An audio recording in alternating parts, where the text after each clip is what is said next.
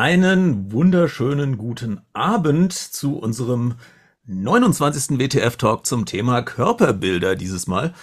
Und äh, ja, ihr seht erstmal, ähm, wer äh, was alles nicht da ist äh, oder wer alles nicht da ist. Äh, Lydia ist nicht da, die hat äh, zu arbeiten. Bernd ist nicht da, äh, der hat keine Stimme. Und äh, Annika ist nicht da, die hat nämlich auch äh, noch mit äh, gesundheitlichen Problemen heute zu tun. Und äh, dementsprechend, ja, äh, ähm, bin ich heute das Stammteam von vom WTF Talk und äh, das macht aber eigentlich äh, gar nicht so viel, weil wir äh, vier super interessante Gäste da haben. Und ja, vielleicht fangt ihr erstmal damit an, euch mal so ganz grundsätzlich vorzustellen. Äh, und fangen wir doch mal mit Ruth an. Ja, hallo, ich heiße Ruth und ich ähm, arbeite mit sexuell übergriffigen Jugendlichen und Erwachsenen, aber vor allen Dingen gebe ich auch Anti-Gewalt-Schulungen und Antisexismus-Schulungen und in unterschiedlichen, bei unterschiedlichen Zielgruppen. Und da habe ich relativ viel mit dem Thema Körperbilder zu tun. Hm. Jo, Jan. Ja, äh, Jan Auder ist mein Name. Ich bin äh, Facharzt für Kinder- und Jugendpsychiatrie und bin sozusagen auf, äh, also beruflich auf der ähm, auf der störungsbedingten Seite von Körperbildern unterwegs äh, und im, im Alltag, im klinischen Alltag haben wir auch manchmal mit, ähm, mit Körpern und Körperbildern zu tun. Ähm, und privat habe ich früher ganz viel Sport gemacht, ähm, kommt auch heute leider nicht mehr zu, zu habe also auch anekdotisch ähm, kann ich auch was erzählen. Ja, Becky. Ja, schon gesagt, ich bin die Becky. Ihr, viele von euch kennen mich ja. Ich bin äh, Germanistin und ich komme aus diesem, auf dieses Thema so ein bisschen aus dem Winkel, dass ich mich in der Forschungsarbeit, die ich gemacht habe, A, viel mit ähm, Marketing und solchen Sachen wie ähm, Werbebildern und so beschäftigt habe, die halt viel Einfluss darauf üben, wie man sich und seinen Körper irgendwie wahrnimmt. Und jetzt in dem nächsten Forschungsprojekt, das ich machen will, so ein bisschen was mit äh, Disability Studies machen möchte, indem ich mich mit Prothesen beschäftige. Jo, und dann haben wir Martin Moder da. Ja, hallo, ich bin der Martin und was ich hier fachlich beitragen kann, ist, dass ich mich sehr gerne im Fit-In aufpump.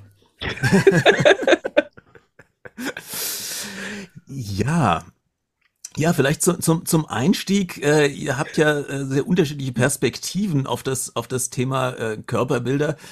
Vielleicht äh, fangt ihr einfach mal so ein bisschen an damit, äh, wie, wie ihr Körperbilder wahrnehmt in eurer beruflichen oder wissenschaftlichen oder freizeitmäßigen äh, Beschäftigung damit. Ruth, fängst du an? Ja, sehr gerne.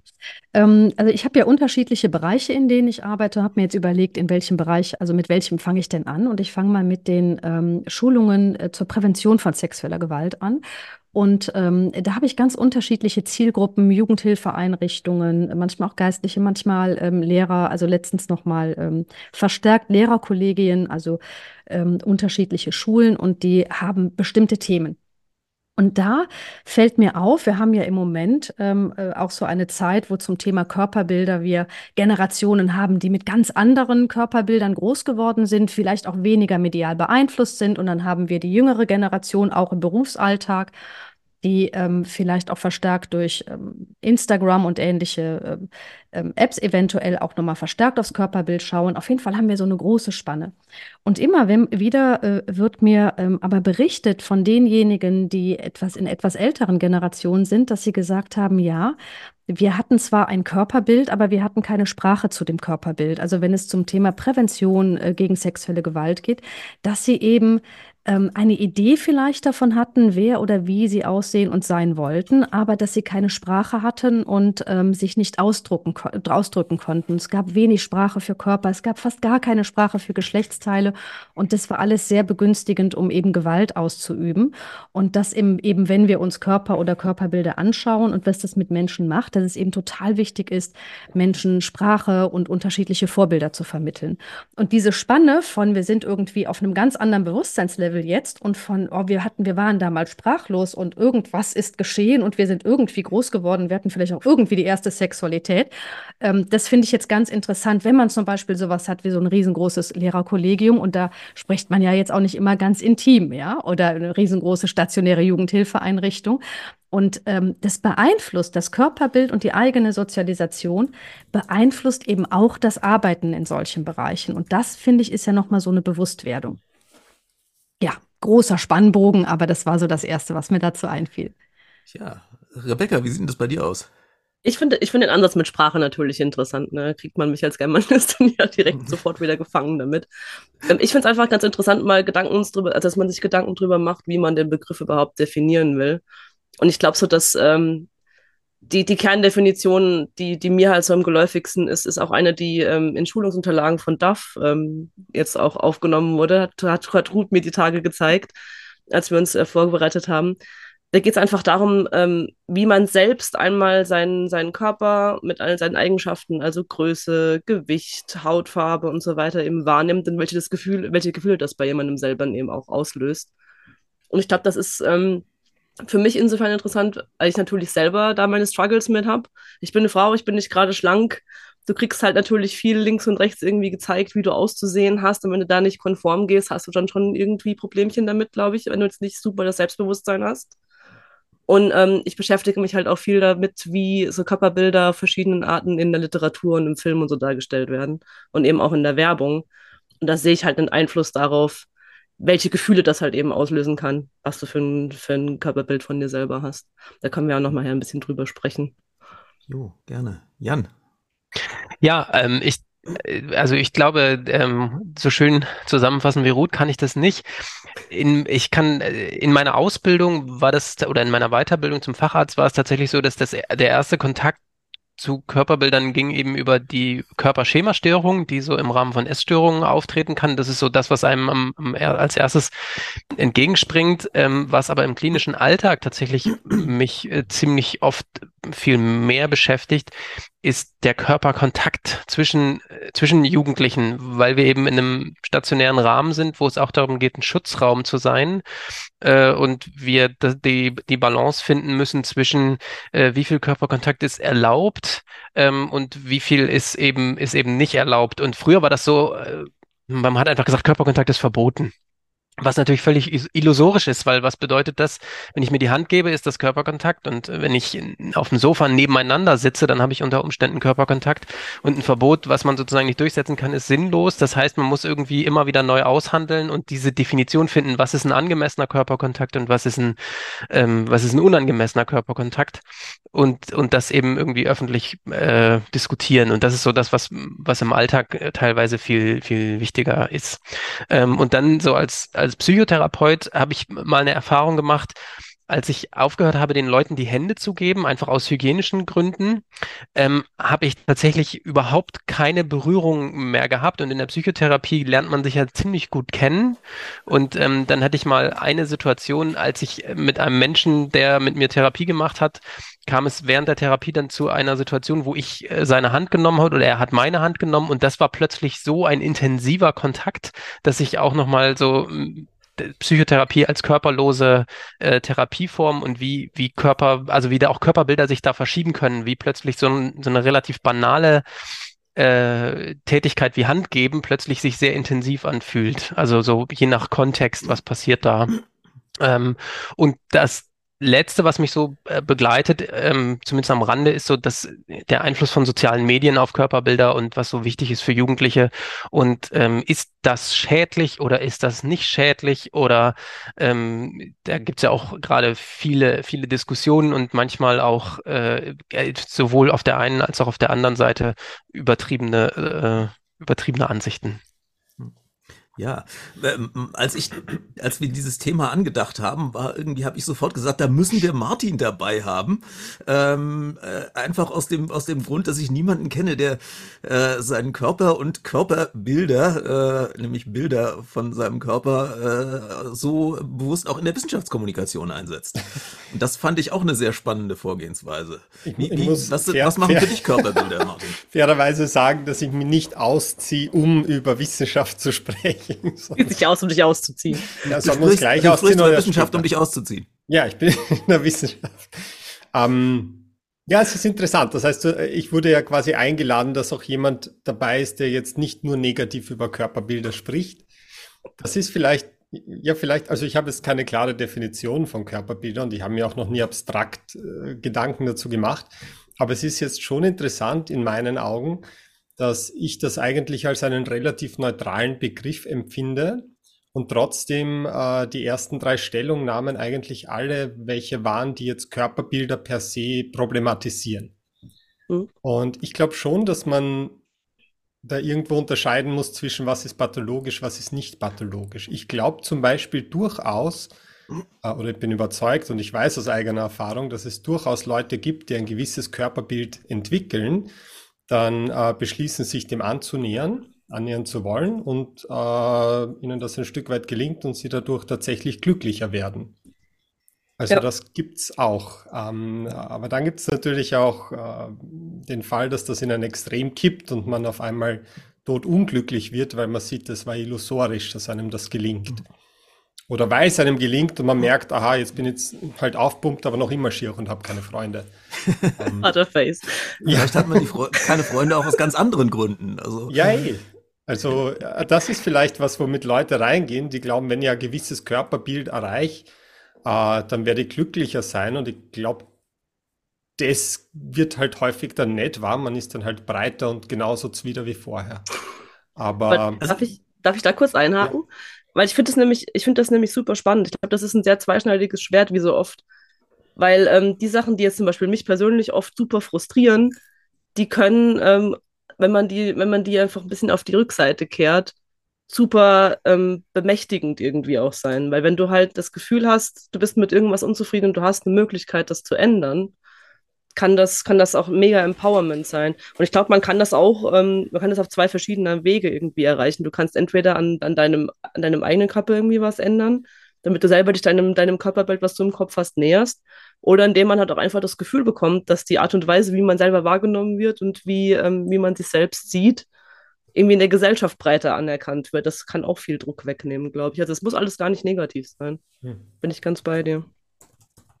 Ich habe noch äh, ich habe noch eine Sache total vergessen und alle, die ein bisschen was mit Kinder- und Jugendpsychiatrie zu tun haben, rufen wahrscheinlich, warum hat er darüber nicht geredet? Aber ähm, äh, das sind Selbstverletzungen. Das ist sozusagen, das hat ja auch was mit, also hat nicht nur was mit, das ist sozusagen, also näher an den Körper geht's gar nicht.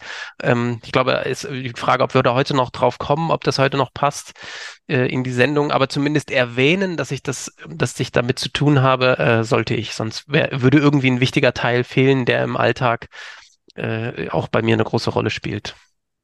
Ja. Ich, ich, ich krieg dauernd Nachrichten gerade, ich soll euch unbedingt sagen, bitte nicht melden mit der, mit der Meldefunktion von unserem Zoom-Chat. okay. Macht euch anderweitig bemerkbar oder sagt einfach was. So viele sind wir jetzt auch nicht. Wir haben die auch bekommen, glaube ich. Mehrfach. Ähm, mehrfach.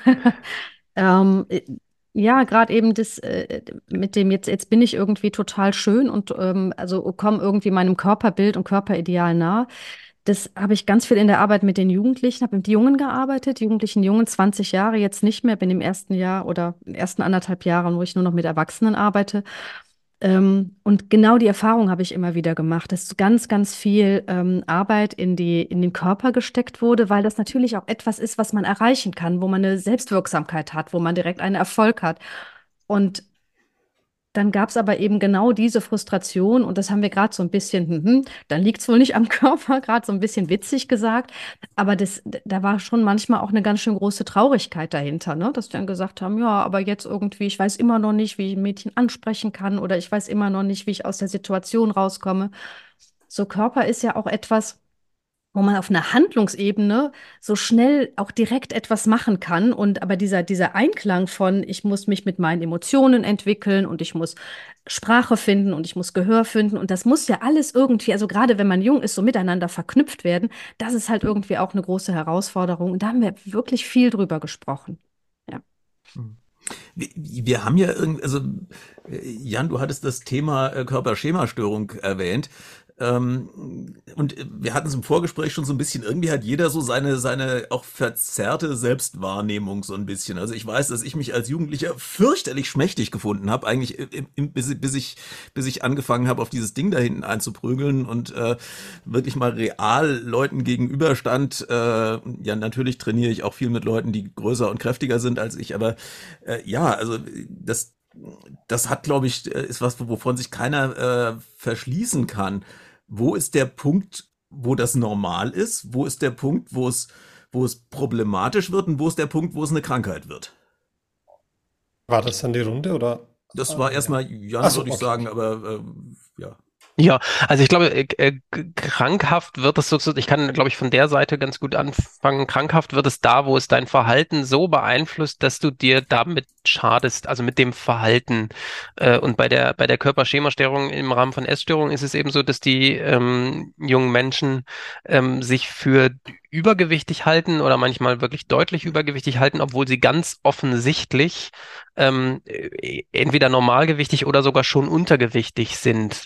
Ähm, und äh, dann sozusagen, weil, weil sie denken, na, ich muss noch weiter abnehmen, hungern sie eben und äh, sorgen dafür, dass sie teilweise so viel abnehmen, dass sie eben auch äh, lebensbedrohlich in lebensbedrohliche Zustände kommen. Und das ist eben ein deutlich krankhaft. Ähm, und dann ist, glaube ich, die, die Intensität, ähm, mit der man sich damit beschäftigt, ist, glaube ich, dann relativ, äh, nimmt dann immer mehr ab und wie das das eigene Verhalten beeinflusst. Und je mehr ich mich eigentlich davon lösen kann, ähm, desto, desto mehr ist das wahrscheinlich auf der, auf der gesunden Seite. Wobei man natürlich dann auch wiederum sagen kann, wenn mir dann alles egal ist, ist es vielleicht dann auch wiederum nicht mehr, nicht mehr gesund, ne? so wie immer das, das, das gesunde Mittelmaß sozusagen. Aber ich kann, glaube ich, gar nicht, ich könnte, glaube ich, gar nicht sagen, das ist gesund und das ist krank, sondern das müsste ich mir, würde ich halt immer ähm, angucken. Und das ist eben auch eine, eine, eine Frage, wie man das, wie man das selber sieht. Also als ich früher sehr viel Sport gemacht habe, da habe ich äh, teilweise neunmal die Woche trainiert. Da haben Leute gesagt, das ist doch nicht gesund. Oder das haben das dann als Suchtverhalten äh, ähm, klassifiziert, weil sie das einfach überhaupt nicht nachvollziehen könnten, was mich motiviert, das zu machen. Ähm, und ich habe das natürlich anders gesehen und sehe das heute auch noch anders. Ähm, aber nur weil es ein Verhaltensextrem ist, heißt das noch lange nicht, dass das irgendwie pathologisch ist, sondern es kommt eben auf ganz viele Sachen drumherum an. Ähm, Genau. Voll, weil sonst müsste man ja eigentlich per Definition sagen, jeder Mensch, der einen Marathon läuft, hat irgendeine Störung, ähm, weil dass man so lang trainiert, nur um das dann zu machen, was nicht einmal angenehm ist, das ist ja vollkommen irrational, aber das kann ja tatsächlich was sein, was Leute glücklich macht. Ich glaube, wir müssen uns das immer vor Augen halten in dieser äh, Diskussion. Wir reden da halt viel ähm, jetzt aus Sicht von Leuten, die halt zum Teil beruflich mit dem negativsten Rand dieses Körperbildphänomens zu tun haben. Ähm, mhm. vielleicht müssen wir das immer ein bisschen abgrenzen von ja, wie Interessanterweise hat ja, auch bei mir ja. die, die, Tatsache, dass ich mich als äußerst schmächtig empfunden hat, nicht dazu geführt, dass ich äh, großartig äh, jetzt deinen Weg gegangen bin und jetzt Gewichte gestemmt habe. Das also war Folgendes so, sind vielleicht gar nicht so anders. Ich habe äh, ich habe ja eigentlich über einen Kampfsport zum Kraftsport gefunden. Mhm. Also ich wollte dann meinen ersten Wettkampf machen und habe gemerkt, ich bin am unteren Rand der Gewichtsklasse und habe mir dann gedacht, entweder ich nehme jetzt noch ein bisschen ab, ähm, was ich aber nicht wollte, weil die war schon sehr, sehr dünn damals, äh, oder ich äh, trainiere und fange also fang an zum Krafttraining, weil man will ja immer am oberen Rand der Gewichtsklasse sein. Und dann habe ich halt angefangen zu trainieren und dann nach ein paar Monaten gemerkt, wie lässig ich das eigentlich finde. Und dann hat mir das, der Kraftsport irgendwann so getaugt, dass ich dann den Kampfsport weitestgehend eingestellt habe und nur mehr das machen wollte. Und das ist bis heute eigentlich eine, eine Quelle meiner Zufriedenheit. um, ähm, und, und, und das gibt's auch. Also ich, ich merke halt auch in meinem Umfeld, ich treibe mich halt gerne in Gyms herum. Um, ähm, die allermeisten, die das machen, äh, für die ist das wirklich eine Bereicherung. Und es gibt sicher einen großen Teil, also der Prozentsatz an Leuten, die dort, weiß ich nicht, mit einem Adoniskomplex herumlaufen, das ist sicher deutlich höher als in der Allgemeinbevölkerung ähm, und vielleicht auch der Anteil von Leuten, die sehr unzufrieden sind mit ihrem Körper. Aber eine große Masse, glaube ich, äh, kann dadurch wirklich eine gewisse Zufriedenheit gewinnen. Also ich äh, merke zum Beispiel bei mir selber, wenn ich äh, nicht zumindest zweimal die Woche zum Trainieren komme, dann bin ich deutlich weniger zufrieden. Äh, nicht, weil ich auf einmal meinen Körper nicht schön finde, sondern einfach, weil ich merke, dass ich viel ausgeglichener bin. Ähm, und halt auch einfach das Gefühl habe, ich kann so viel essen, wie ich will. Das ist auch ein, eine Quelle meiner Freude. Ja. Ja, da finde ich, der Kontrast geht ja häufig so ein bisschen verloren. Also ich, ich, was mir halt auffällt, ist in der Kampfkunstszene, das ist ja jetzt nicht äh, Gewicht, klassenbasiert, gewichtsklassenbasierter Kampfsport, mhm. sondern bei Leuten, die das einfach zu ihrer Freizeit und für ihre, für ihr Vergnügen machen. Nur kurz äh, fragen, dass da sehr viele welchen, Leute dabei welchen, sind. Welchen Kampfsport machst du? Nur das? Äh, Wing Chun Kung Fu. Ah ja, ähm, dass da sehr viele Leute dabei sind, wo man jetzt sagen würde, so von der von den Körperdimensionen her, die haben jetzt keine super Sportlerfigur und sind aber trotzdem unglaublich beweglich und und äh, und haben haben eine, eine sehr gute Körperbeherrschung. Das äh, also da gibt's ja ganz unterschiedliche Ausprägungen auch und die auch dann zufrieden sind mit ihrem vielleicht ein bisschen kräftigeren Körper oder ein bisschen. Voll. Da ist, da ist immer schwer, die Grenze zu ziehen, wo spricht man jetzt über Körperbilder und wo um irgendeine eine Fertigkeit. Ähm, mhm. Also ich sage, man, man, man äh, beginnt ja jetzt nicht Wing Chun zu machen oder weiß ich nicht, ich habe es wahrscheinlich falsch ausgesprochen, weil man sagt, ich möchte ausschauen wie der Ronnie Coleman, sondern man beginnt das zu machen, weil man sagt, ich möchte wissen, wie man kämpft und ich möchte, wenn es soweit kommt, äh, weiß ich nicht, siegreich hervorgehen oder es macht doch einfach Spaß. Ähm, und dass sich dabei ein gewisser Körper formt, das ist halt ein nettes Nebenprodukt. Ähm, mhm. aber, aber wahrscheinlich trifft das dann gar nicht so sehr, dass das also ich weiß nicht, ich habe jetzt vor kurzem angefangen, Kraft Mager zu machen, mhm. ähm, auch weil ich einfach sehen wollte, wie das ist und die anderen Kampfsportarten kenne ich eh schon, aber da geht niemand hin, weil er einem gewissen Körperbild entsprechen mhm. will, sondern da geht er hin, weil er sich denkt, ihm lernt beim Boxen nicht, wie ich mich am besten verteidige, wenn jemand versucht, mich zu vergewaltigen, aber da kann ich es lernen. Ähm, also das ist jetzt nicht primär, glaube ich, Körperbild getrieben, was man aber wahrscheinlich bei vielen, die Kraftsport betreiben, dann schon eher unterstellen könnte. Ähm, aber auch nicht nur. Also wenn man sich anschaut, Kraft-3-Kämpfer oder Strongman-Athleten, also definitiv nicht aufgrund von Körperästhetik, dass die das machen. ähm, also keine Ahnung, das klingt die jetzt. Leben einfach gern schwer. Das ist das ist es nämlich. Also ich habe ja auch eine Zeit lang Kraftsport gemacht. Mhm. Ich kam ja aus dem unsäglichen CrossFit, als das damals anfing, cool. bevor es so eine Religion geworden ist. Und ich muss ganz ehrlich sagen, ich, das ist auch ganz interessant mit dem, was Ruth vorhin, äh, also was Ruth im Schwerpunktmäßig macht. Ich als Frau, für mich war das nie irgendwie eine Option, dass ich in so eine, in so eine Free Weight Area in einem, in einem Fitnessstudio gehe. Weil das halt einfach ich hatte, ich hatte die, ich bin mit diesem Bild aufgewachsen. Die Männer gehen da hinten hin und machen mit ihren schweren, mit ihren schweren Barbells ihre Übungen und die Frauen hüpfen auf den Maschinen rum. Und die gehen halt aufs Laufband und machen ein bisschen Bauchbeine Po. Das waren also ganz lange so die Klischees, mit denen man da konfrontiert war. Hm. Und ähm, mir, mir hat Kraftsport auch super viel gegeben, weil du halt eben A merkst, auch wenn du jetzt nicht so diesem klassischen ähm, Schönheitsideal entsprichst, dass, dass du von allen Seiten irgendwie von Postern zu sehen bekommst als Frau, dass du halt nicht super schlank bist, aber du kannst halt was leisten und dein Körper kann was richtig Gutes machen. Und du kannst auch relativ gut beziffern, wie du dich weiterentwickelst, weil du halt schwerer heben kannst, mehr Sets machen kannst und so. Und das gibt einfach ein super, super positives Gefühl, auch einem, auch einem Körper gegenüber, dem, der vielleicht ästhetisch nicht unbedingt das ist, was du haben willst. Also mir hat das mega viel gegeben. Mhm. Und das, was wir ja gerade besprechen, äh, das ist ja äh, zu sagen, wir lassen uns mal positiv irgendwie auf Körperbilder schauen. Aber um das zu machen, muss man eben ja auch schauen, mit den Menschen, die viel mit Kindern und Jugendlichen zu tun haben, zum Beispiel, oder auch mit Erwachsenen zu tun haben, dass wir raus aus der Bewertung gehen. Ne? Also es geht nicht nur darum, du hast gerade gesagt, Martin, wir sind so am Rande dessen. Ne? Ähm, ich finde, wir sollten präventiv sein. Ja? Also wenn ich anfange, irgendwie in der siebten, achten Klasse oder bei jungen Erwachsenen immer zu sagen, genau wie sie aussehen, und, und, und was mir daran gefällt und was mir nicht äh, gefällt, irgendwie, ob mir jetzt, ähm, weiß ich nicht, dicke Hintern oder dünne oder was auch immer gefällt, wenn ich die ganze Zeit in der Bewertung bin, dann mache ich es halt Menschen total schwer zu sagen, ey, ich fühle mich wohl in meinem Körper, weil der irgendwie leistungsfähig ist. Ne? So, und, und ich glaube, darum geht es, dass wir so ein Bewusstsein dafür entwickeln, zu sagen, okay, wie können wir denn vielleicht auch in dem, wie wir miteinander kommunizieren, jede Person irgendwie die Möglichkeit geben, ich habe meine eigene Körpererfahrung. Ich zum Beispiel bin heute joggen gegangen, weil ich dachte, ich bin auf jeden Fall ausgeglichener heute Abend, wenn ich vorher laufen war. Und ich war lang nicht mehr laufen. Es ist gut gegangen. ähm, du bist genau. hier. ich bin hier, genau. Ähm, ja, aber ich, ne, das ist halt so ein Komplex, ne? Um Menschen das zu ermöglichen, wovon ihr gerade sprecht, müssen wir halt eventuell auch ein bisschen achtsamer sein in diesen ewigen Bewertungssachen. Ähm, Genau. Voll. Und ich, ich, ich, ich glaube auch, das Schwierige immer an einem Körperideal, an einem Allgemeinen, ist halt die Tatsache, dass ich glaube halt wirklich, dass unterschiedliche Leute ähm, mit sehr unterschiedlichen Körpern unterschiedlich zufrieden sind.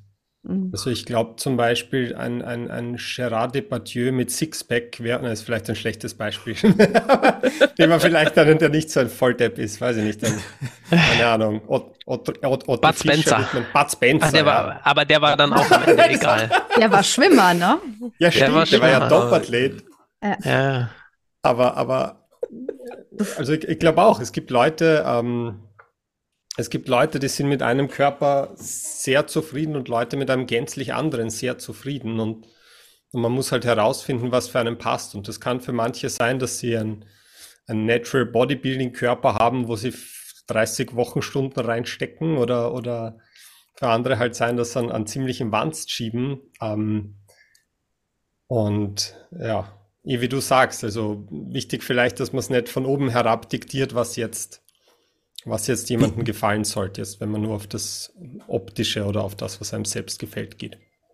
Wie kommt man denn da bei Jugendlichen überhaupt dran? Also, weil, weil das äh, sozusagen die, die ein, da ist man ja relativ stark beeinflussbar. Äh, wie, wie, wie gehst du, also von, von allem Möglichen, aber nicht unbedingt von, de, von dem, der da jetzt eine äh, ne, ne, ne Weiterbildung machen will oder sowas. Wie, wie gehst du an sowas ran? Ja, gut.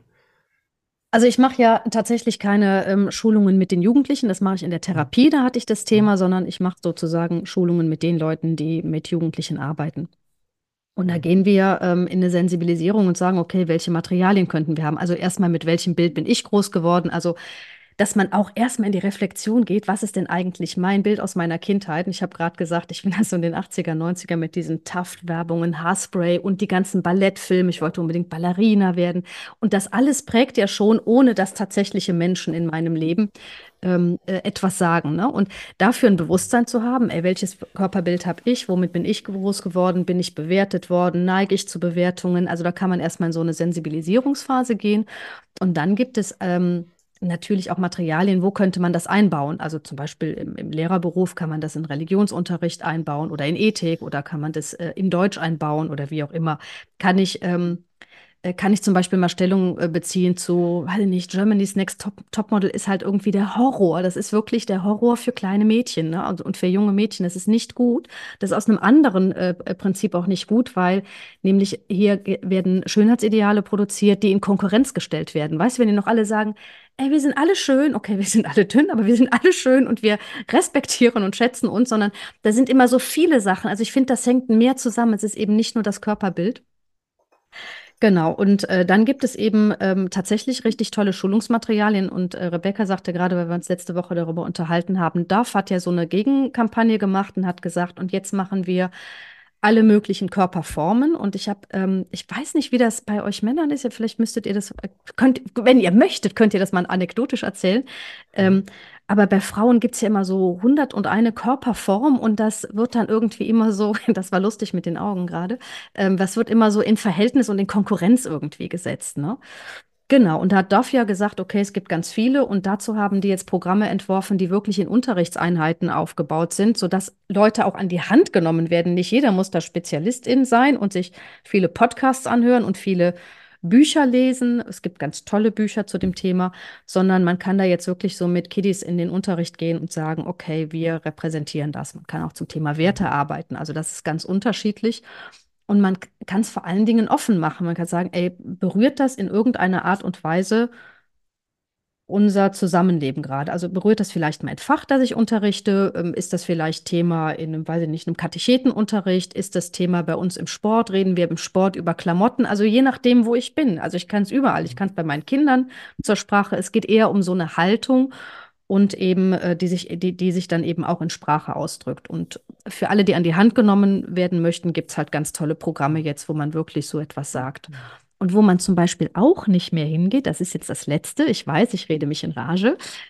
Letzte Punkt. Ja, wenn das bei dir Rage ist, dann. Äh ja, ich bin gemäßigt, das ist auch Teil der Sozialisation. ähm, äh, da geht man zum Beispiel auch hin und sagt, ihr müsst das vor Ort gar nicht sagen, sondern ja, wir setzen uns äh, mit Körperbild und Scham zum Beispiel gehört auch dazu. Ne? Damit setzen wir uns auseinander.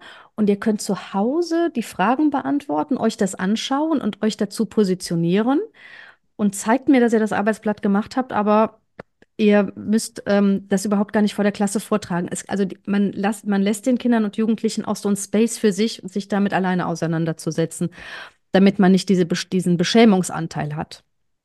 Großartig. Wir hatten das Thema DAV und Werbung jetzt gerade eben. Becky, du hattest dich ja ausgiebig, ausgiebig mit, mit dem Thema Werbung äh, beschäftigt. Wie, wie wirkt denn das? Äh, also, ich meine, wir sehen den Effekt ja alle. Wir sehen Plakate, wir sehen Werbespots. Äh, wie, wie wirkt denn das auf, auf, äh, auf die Körperwahrnehmung und welche? Ich glaube, da gibt es einfach furchtbar viele, viele Entwicklungen in den letzten Jahren. Man kann natürlich das auch, wie immer, es ist auch ein zweischneidiges Schwert, das ist ja eines meiner Lieblings, äh, Lieblingsfloskeln, die sage ich nicht umsonst so oft natürlich macht, macht auch eine Firma wie DAF das jetzt nicht ähm, aus, ausschließlich aus dem guten Willen ihres Herzens heraus, sondern natürlich auch damit, aus dem Grund, dass die damit Kundensegmente erschließen wollen. Ändert aber meiner Ansicht nach nichts daran, dass das sehr positive Effekte hat. Weil ich glaube, ähm, Ruth hat das ja eben schon angesprochen, es gibt sehr, sehr viel, was in unserer Gesellschaft um uns herum passiert, womit wir tagtäglich konfrontiert sind, ohne dass uns aktiv jemand was sagt. Und wenn du halt irgendwie als kleines, äh, als kleines Mädchen oder als, als kleiner Junge oder als Teenager irgendwie durch die Gegend läufst und du siehst halt immer nur ein bestimmtes Körperbild, eine bestimmte Körperform, eine bestimmte Größe auf allen möglichen Plakaten. Du gehst in, dein, in irgendeinen Laden rein und wenn du halt äh, irgendwie ab einer gewissen Größe ähm, deine, deine Kleider kaufen musst, entweder weil du sehr dünn bist oder weil du halt einfach am oberen Ende der Gewichtsskala liegst, dann musst du in irgendwelche speziellen Schmuddelecken im Laden gehen, weil deine Klamotten nicht mehr im normalen, im normalen Sortiment des Ladens zu finden sind. Und das sind so kleine Nadelstiche, die dir bei, jedem, bei jeder Gelegenheit irgendwie suggerieren, du gehörst hier nicht hin, du bist nicht Teil der Norm, irgendwas stimmt mit dir nicht. Du siehst nicht aus wie die, wie die Personen auf den Plakaten, du kannst nicht die gleichen Sachen kaufen wie die, wie die anderen Leute, die im Laden sind. Und das ist gerade bei Sportmode ist das super spannend, weil man ja immer wieder hört, ähm, ja, gerade dicke Menschen, die sollen mal ein bisschen mehr Sport machen, mal ein bisschen abnehmen. Versuch mal, ab einer gewissen Größe, ohne Spezialladen, der das Dreifache kostet, irgendwo ähm, in Übergrößen Sportklamotten zu finden. Und das sind halt solche Sachen, die dann halt bemerkbar sind. Und ich glaube, da hat sich sehr, sehr viel zum Positiven hingewandelt. Also man, man sortiert Läden anders, sehr, sehr häufig in letzter Zeit.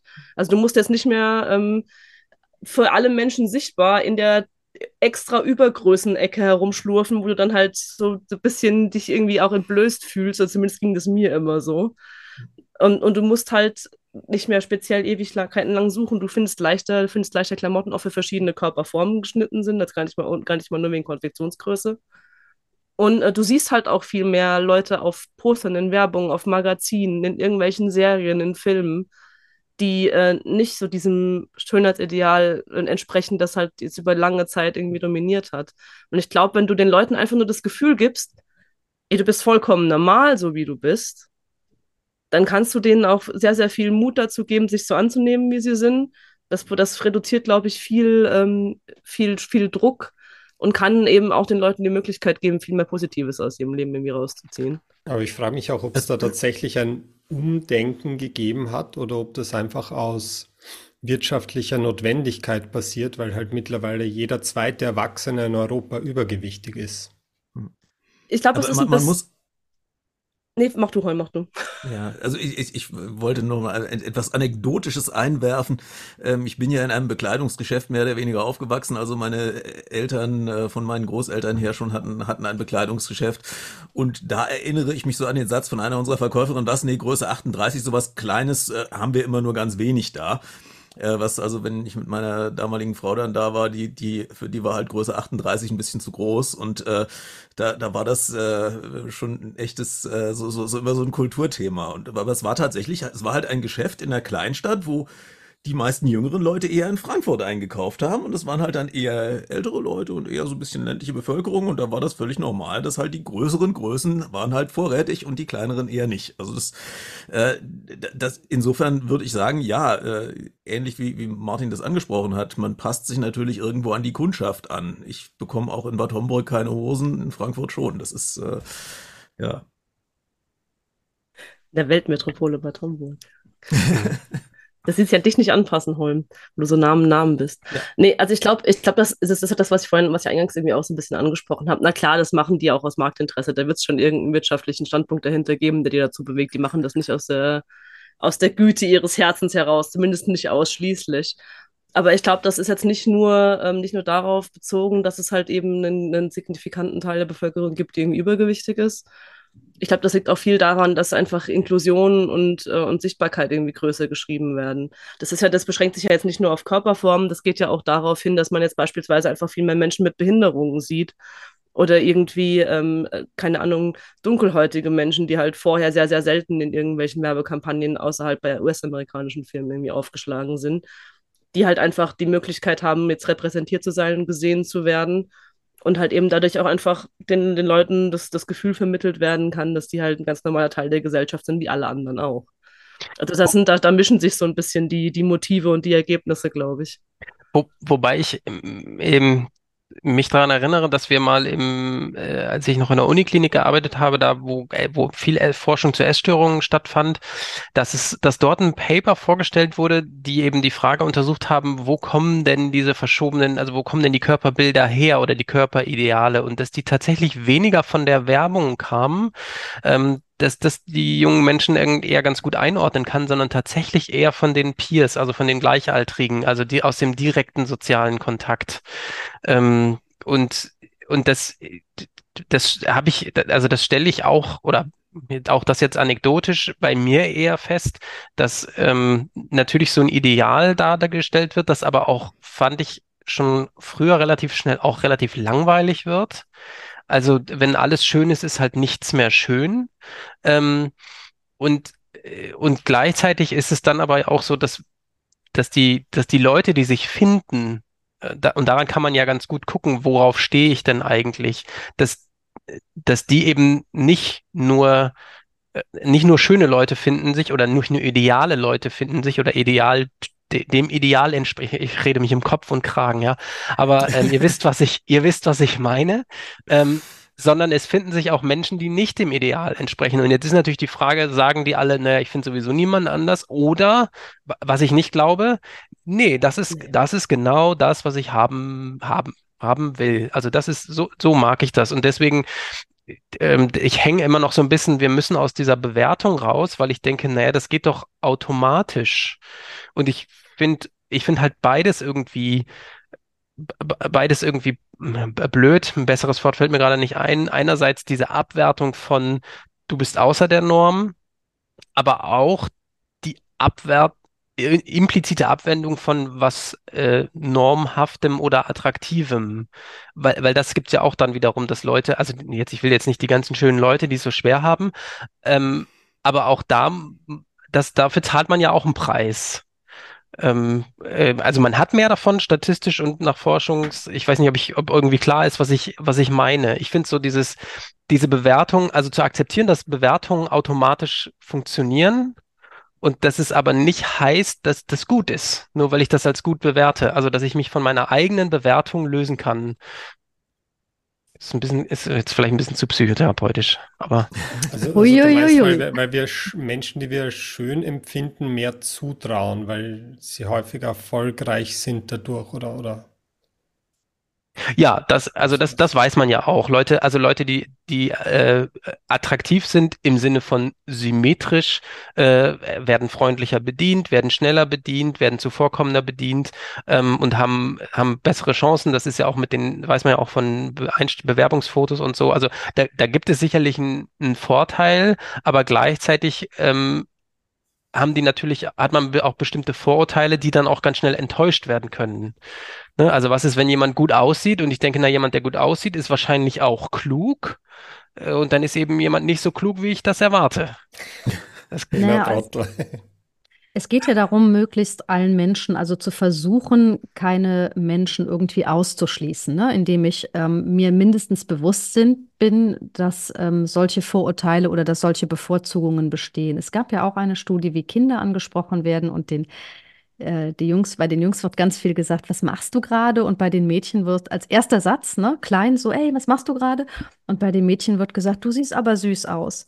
So, hm. und, ähm, ne, und dann kann man sagen, hm, natürlich bewerten wir irgendwie, aber es wäre vielleicht doch ganz, ganz gut, sich darüber zumindest im Klaren zu sein. Ähm, also jetzt mal unabhängig von der jugendlichen Vulnerabilität, ne, aber davon, also das ist natürlich für Menschen immer auch ein innerliches Positionieren ist.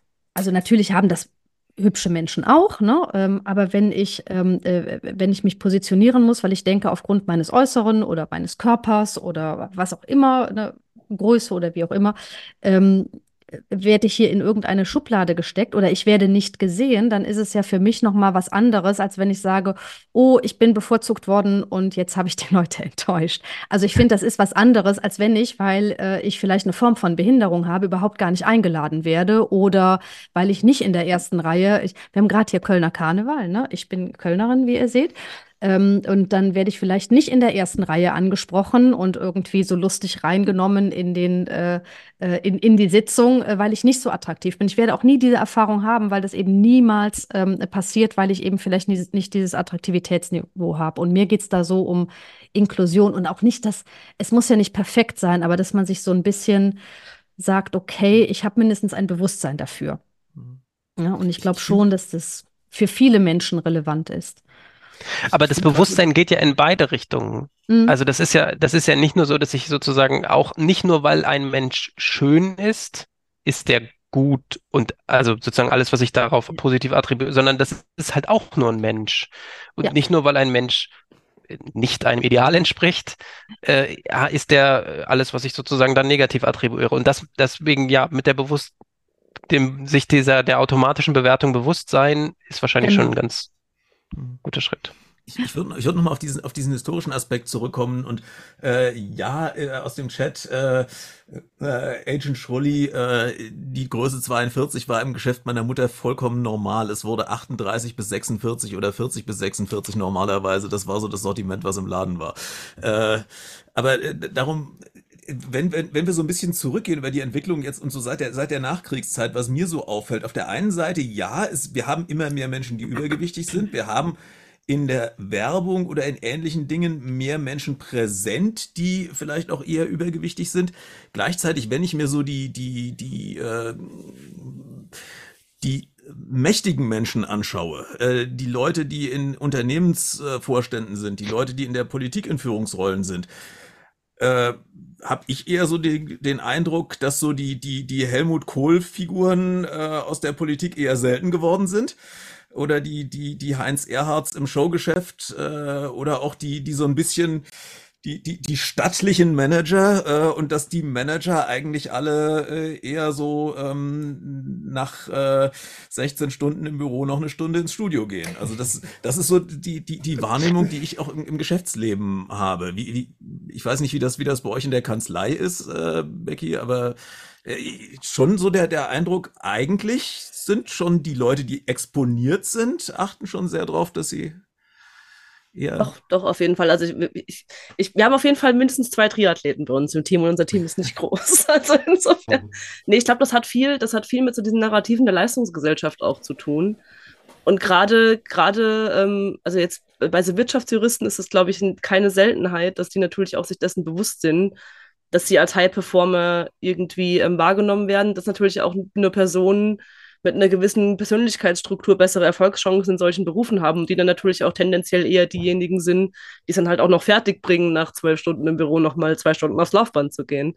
Also ich glaube, dieses, dieses, ähm, diese Art und Weise, mit sich in seinem Körper umzugehen, sich permanent zu optimieren, ist in dieser Branche irgendwie auch so ein bisschen verwurzelt.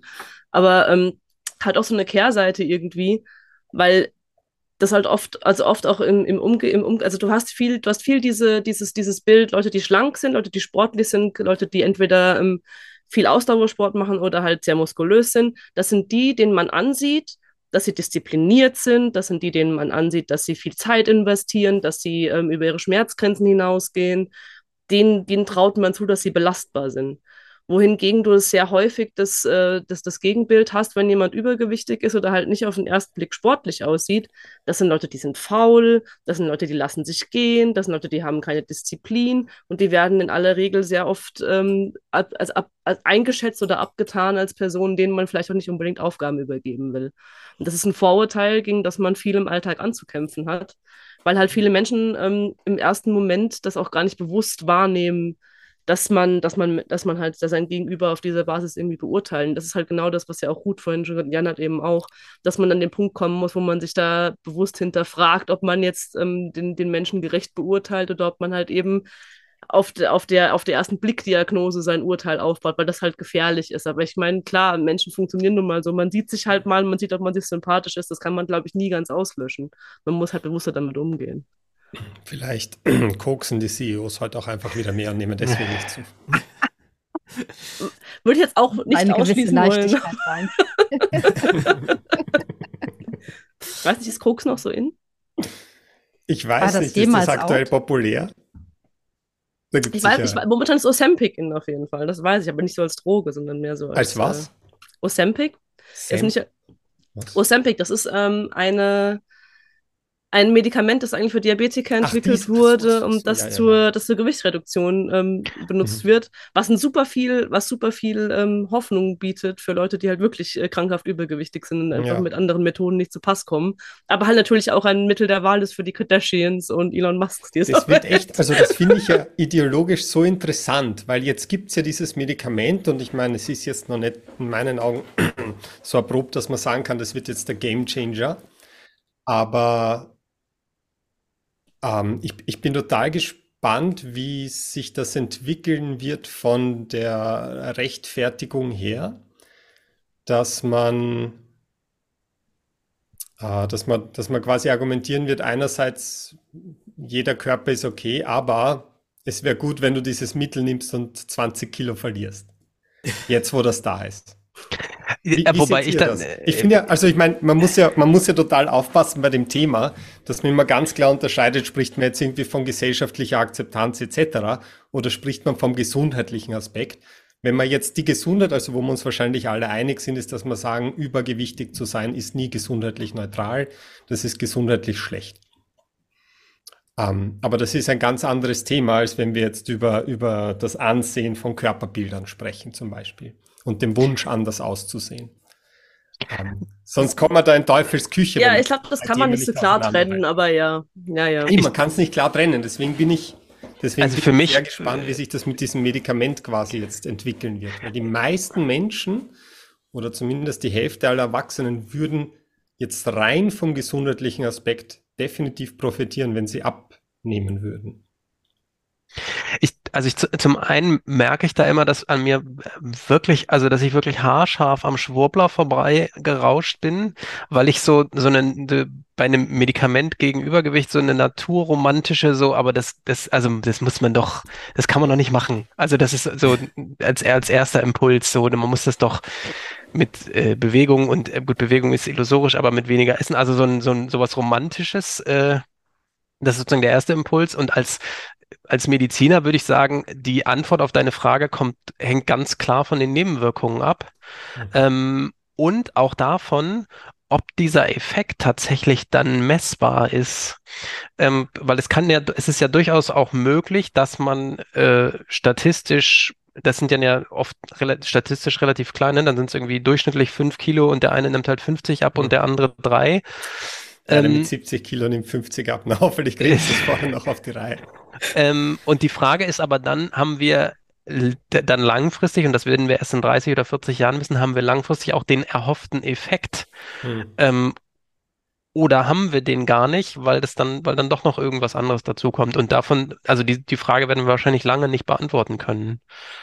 Also, also ich weiß, ich weiß, dass es das in, in den USA wird das schon seit fast 20 Jahren off-label für Gewichtsmanagement benutzt. Also das, das, ja, ja, kann ich dir nachher mal einen Link schicken, Martin. Ich, da gibt's, glaubst du gern. Ich wusste nee, nee, nee, nicht, dass man so lange nein, überhaupt nein, schon falls weiß. Es dich, falls dich interessiert. Also das ist halt in den USA, in den USA ist das natürlich das Gesundheitssystem deutlich anders ja. als hier und ich bin ganz froh, dass ich nicht im US-amerikanischen bin, vorweggeschickt. Aber ähm, da ist natürlich auch, das ist, ist halt, ist es schon länger, schon länger in die Richtung injiziert benutzt. Und man kann das halt eben schon, also es gibt halt schon auch Daten dazu. Der Punkt ist einfach nur der, du kannst es halt nicht absetzen. Also es ist jetzt kein Fix wie bei einer, ähm, wie bei anderen Medikamenten, dass du halt so lange nimmst, bis du dein Gewicht halt reduziert hast und dann kannst du aufhören damit. Du müsstest das dann halt eben um für das Gewichtsmanagement mhm. langfristig halt dann in anderen Dosen, aber halt eigentlich dein Leben lang nehmen in aller Regel. Zumindest ist das der Informationsstand, auf dem ich bin.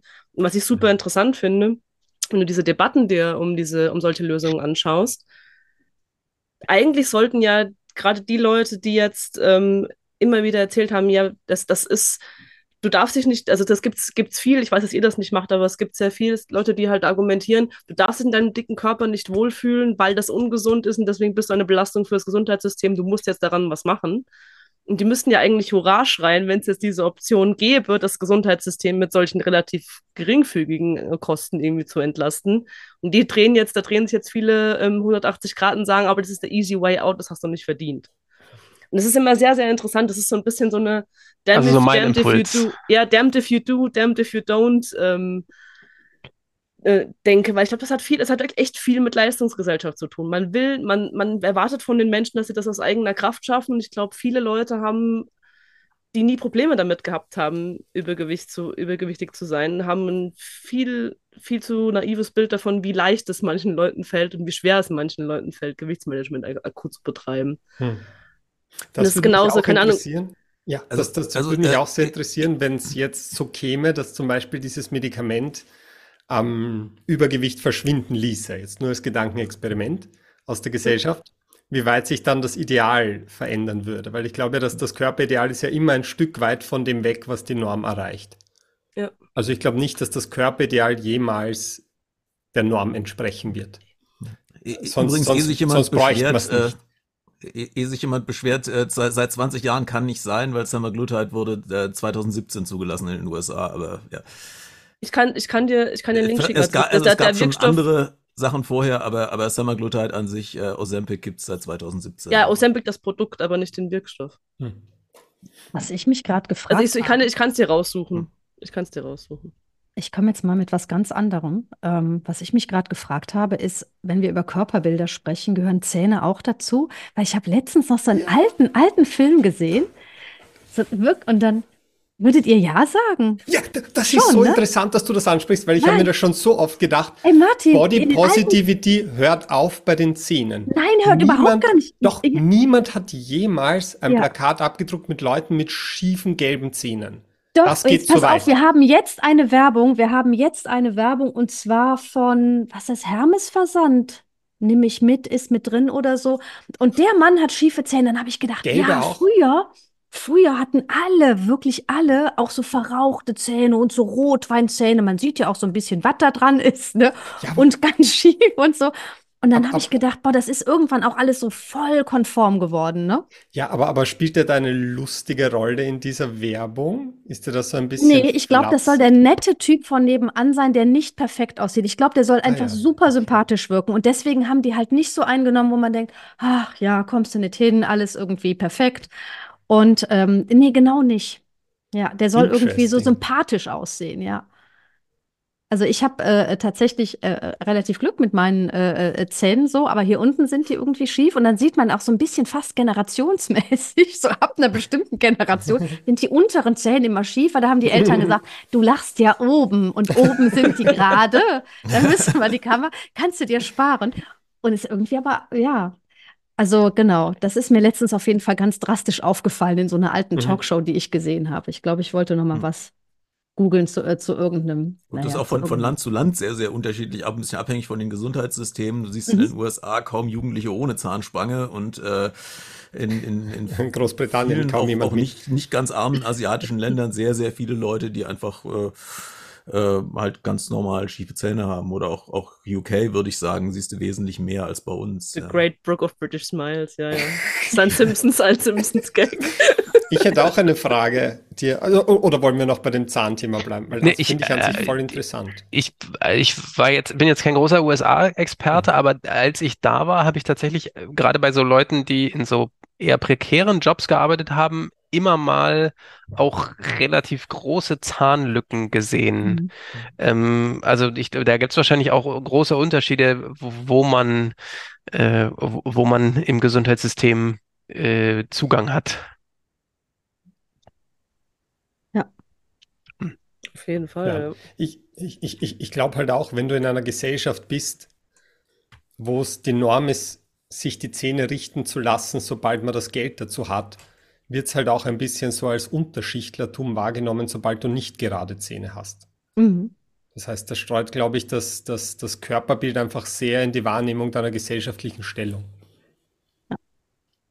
Und ich, äh, Jan, du hast gerade eben gesagt, ähm, ja, vielleicht bin ich gerade so am Schwurbler vorbei äh, gerutscht irgendwie. Ich habe immer, ich, also ich, ich oute mich mal, ich habe immer den Impuls, oh, sollst du jetzt nicht bleachen, sollst du jetzt nicht machen, oh, da ist eine Spritze. Und dann so, nein, also ich, das, das, aber es flammt immer einmal kurz auf und gerade diese schnellen Lösungen. Und dann müssen die halt wieder wegrationalisiert werden. Ne? Deswegen finde ich das ganz ähm, interessant, auch diese Verführbarkeit der schnellen Lösungen. Ne?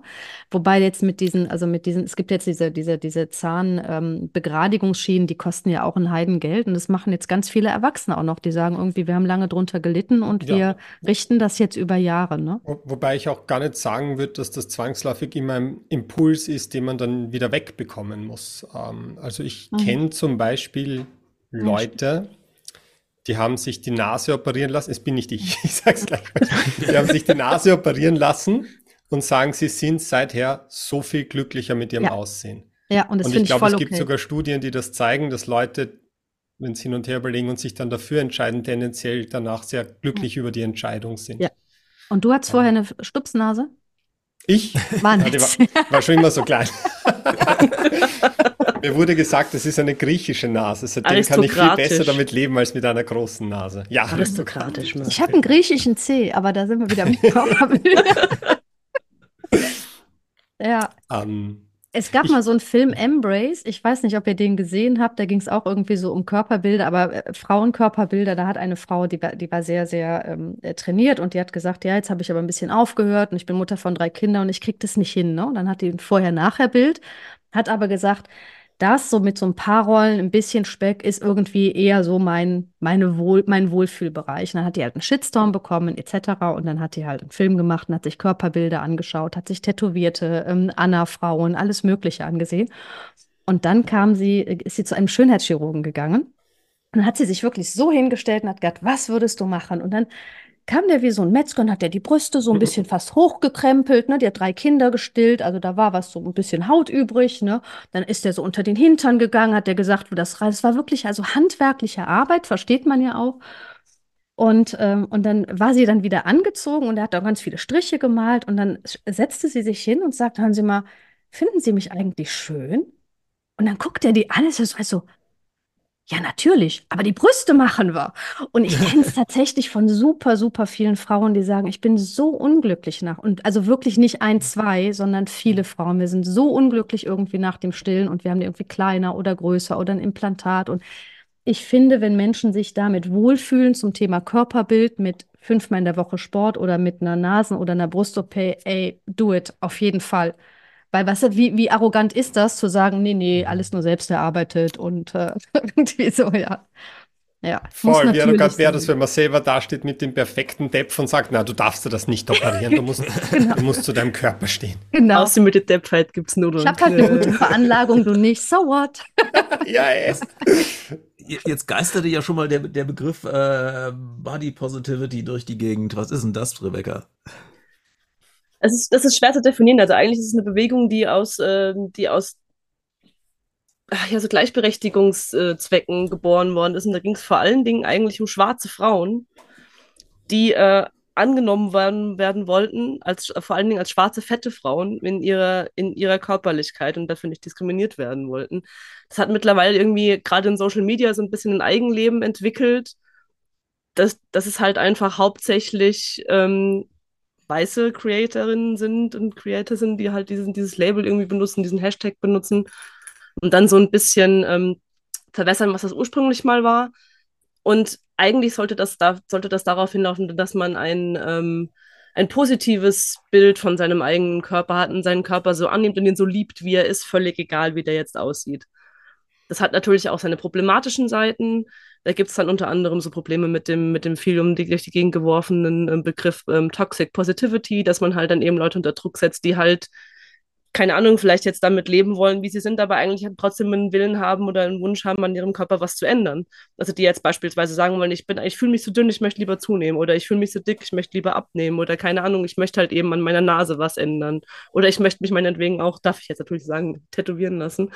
Also, dass du halt einfach dass du halt einfach irgendwas machen willst an deinem Körper und dass du dann halt ähm, aus diesem Schema von der Body Positivity so ein bisschen schon rausfällst, weil du halt eben nicht dazu fähig oder willens bist, diese rein positive Einstellung zu deinem Körper zu haben. Deswegen hat sich da jetzt so eine, eine neue Bewegung herausgebildet, die so mehr in die Richtung Body Neutrality geht, die halt einfach sagt, also Klingt einladend. Ja, nee, es ist einfach, es ist, man soll einfach sagen, es ist, Körper sind halt, wie sie sind und die sind einfach moralisch neutral. Es hat keinen okay. moralischen, keinen moralischen Wert, ob du dick oder dünn oder groß oder klein oder keine Ahnung, äh, schwarz oder weiß bist. Das hat einfach mit deinem moralischen Status nichts zu tun. Das heißt, das, das gibt niemandem oder sollte niemandem eine Handhabe geben, sich irgendwie auf- oder abzuwerten. Okay. Und dass man dann auf dieser Basis natürlich eine ganz andere Herangehensweise hat. Und das sind, das sind halt ähm, Entwicklungen, die da zu sehen sind, aber da bin ich auch nicht so super tief in der Materie drin, weil ich ehrlich, sagt, äh, ehrlich gesagt sagen muss, dass für meine geistige Gesundheit nicht so zuträglich war, mich zu viel mit Body Positivity zu beschäftigen. das, war, das war ein Sumpf, in dem ich mich nicht wohlgefühlt habe.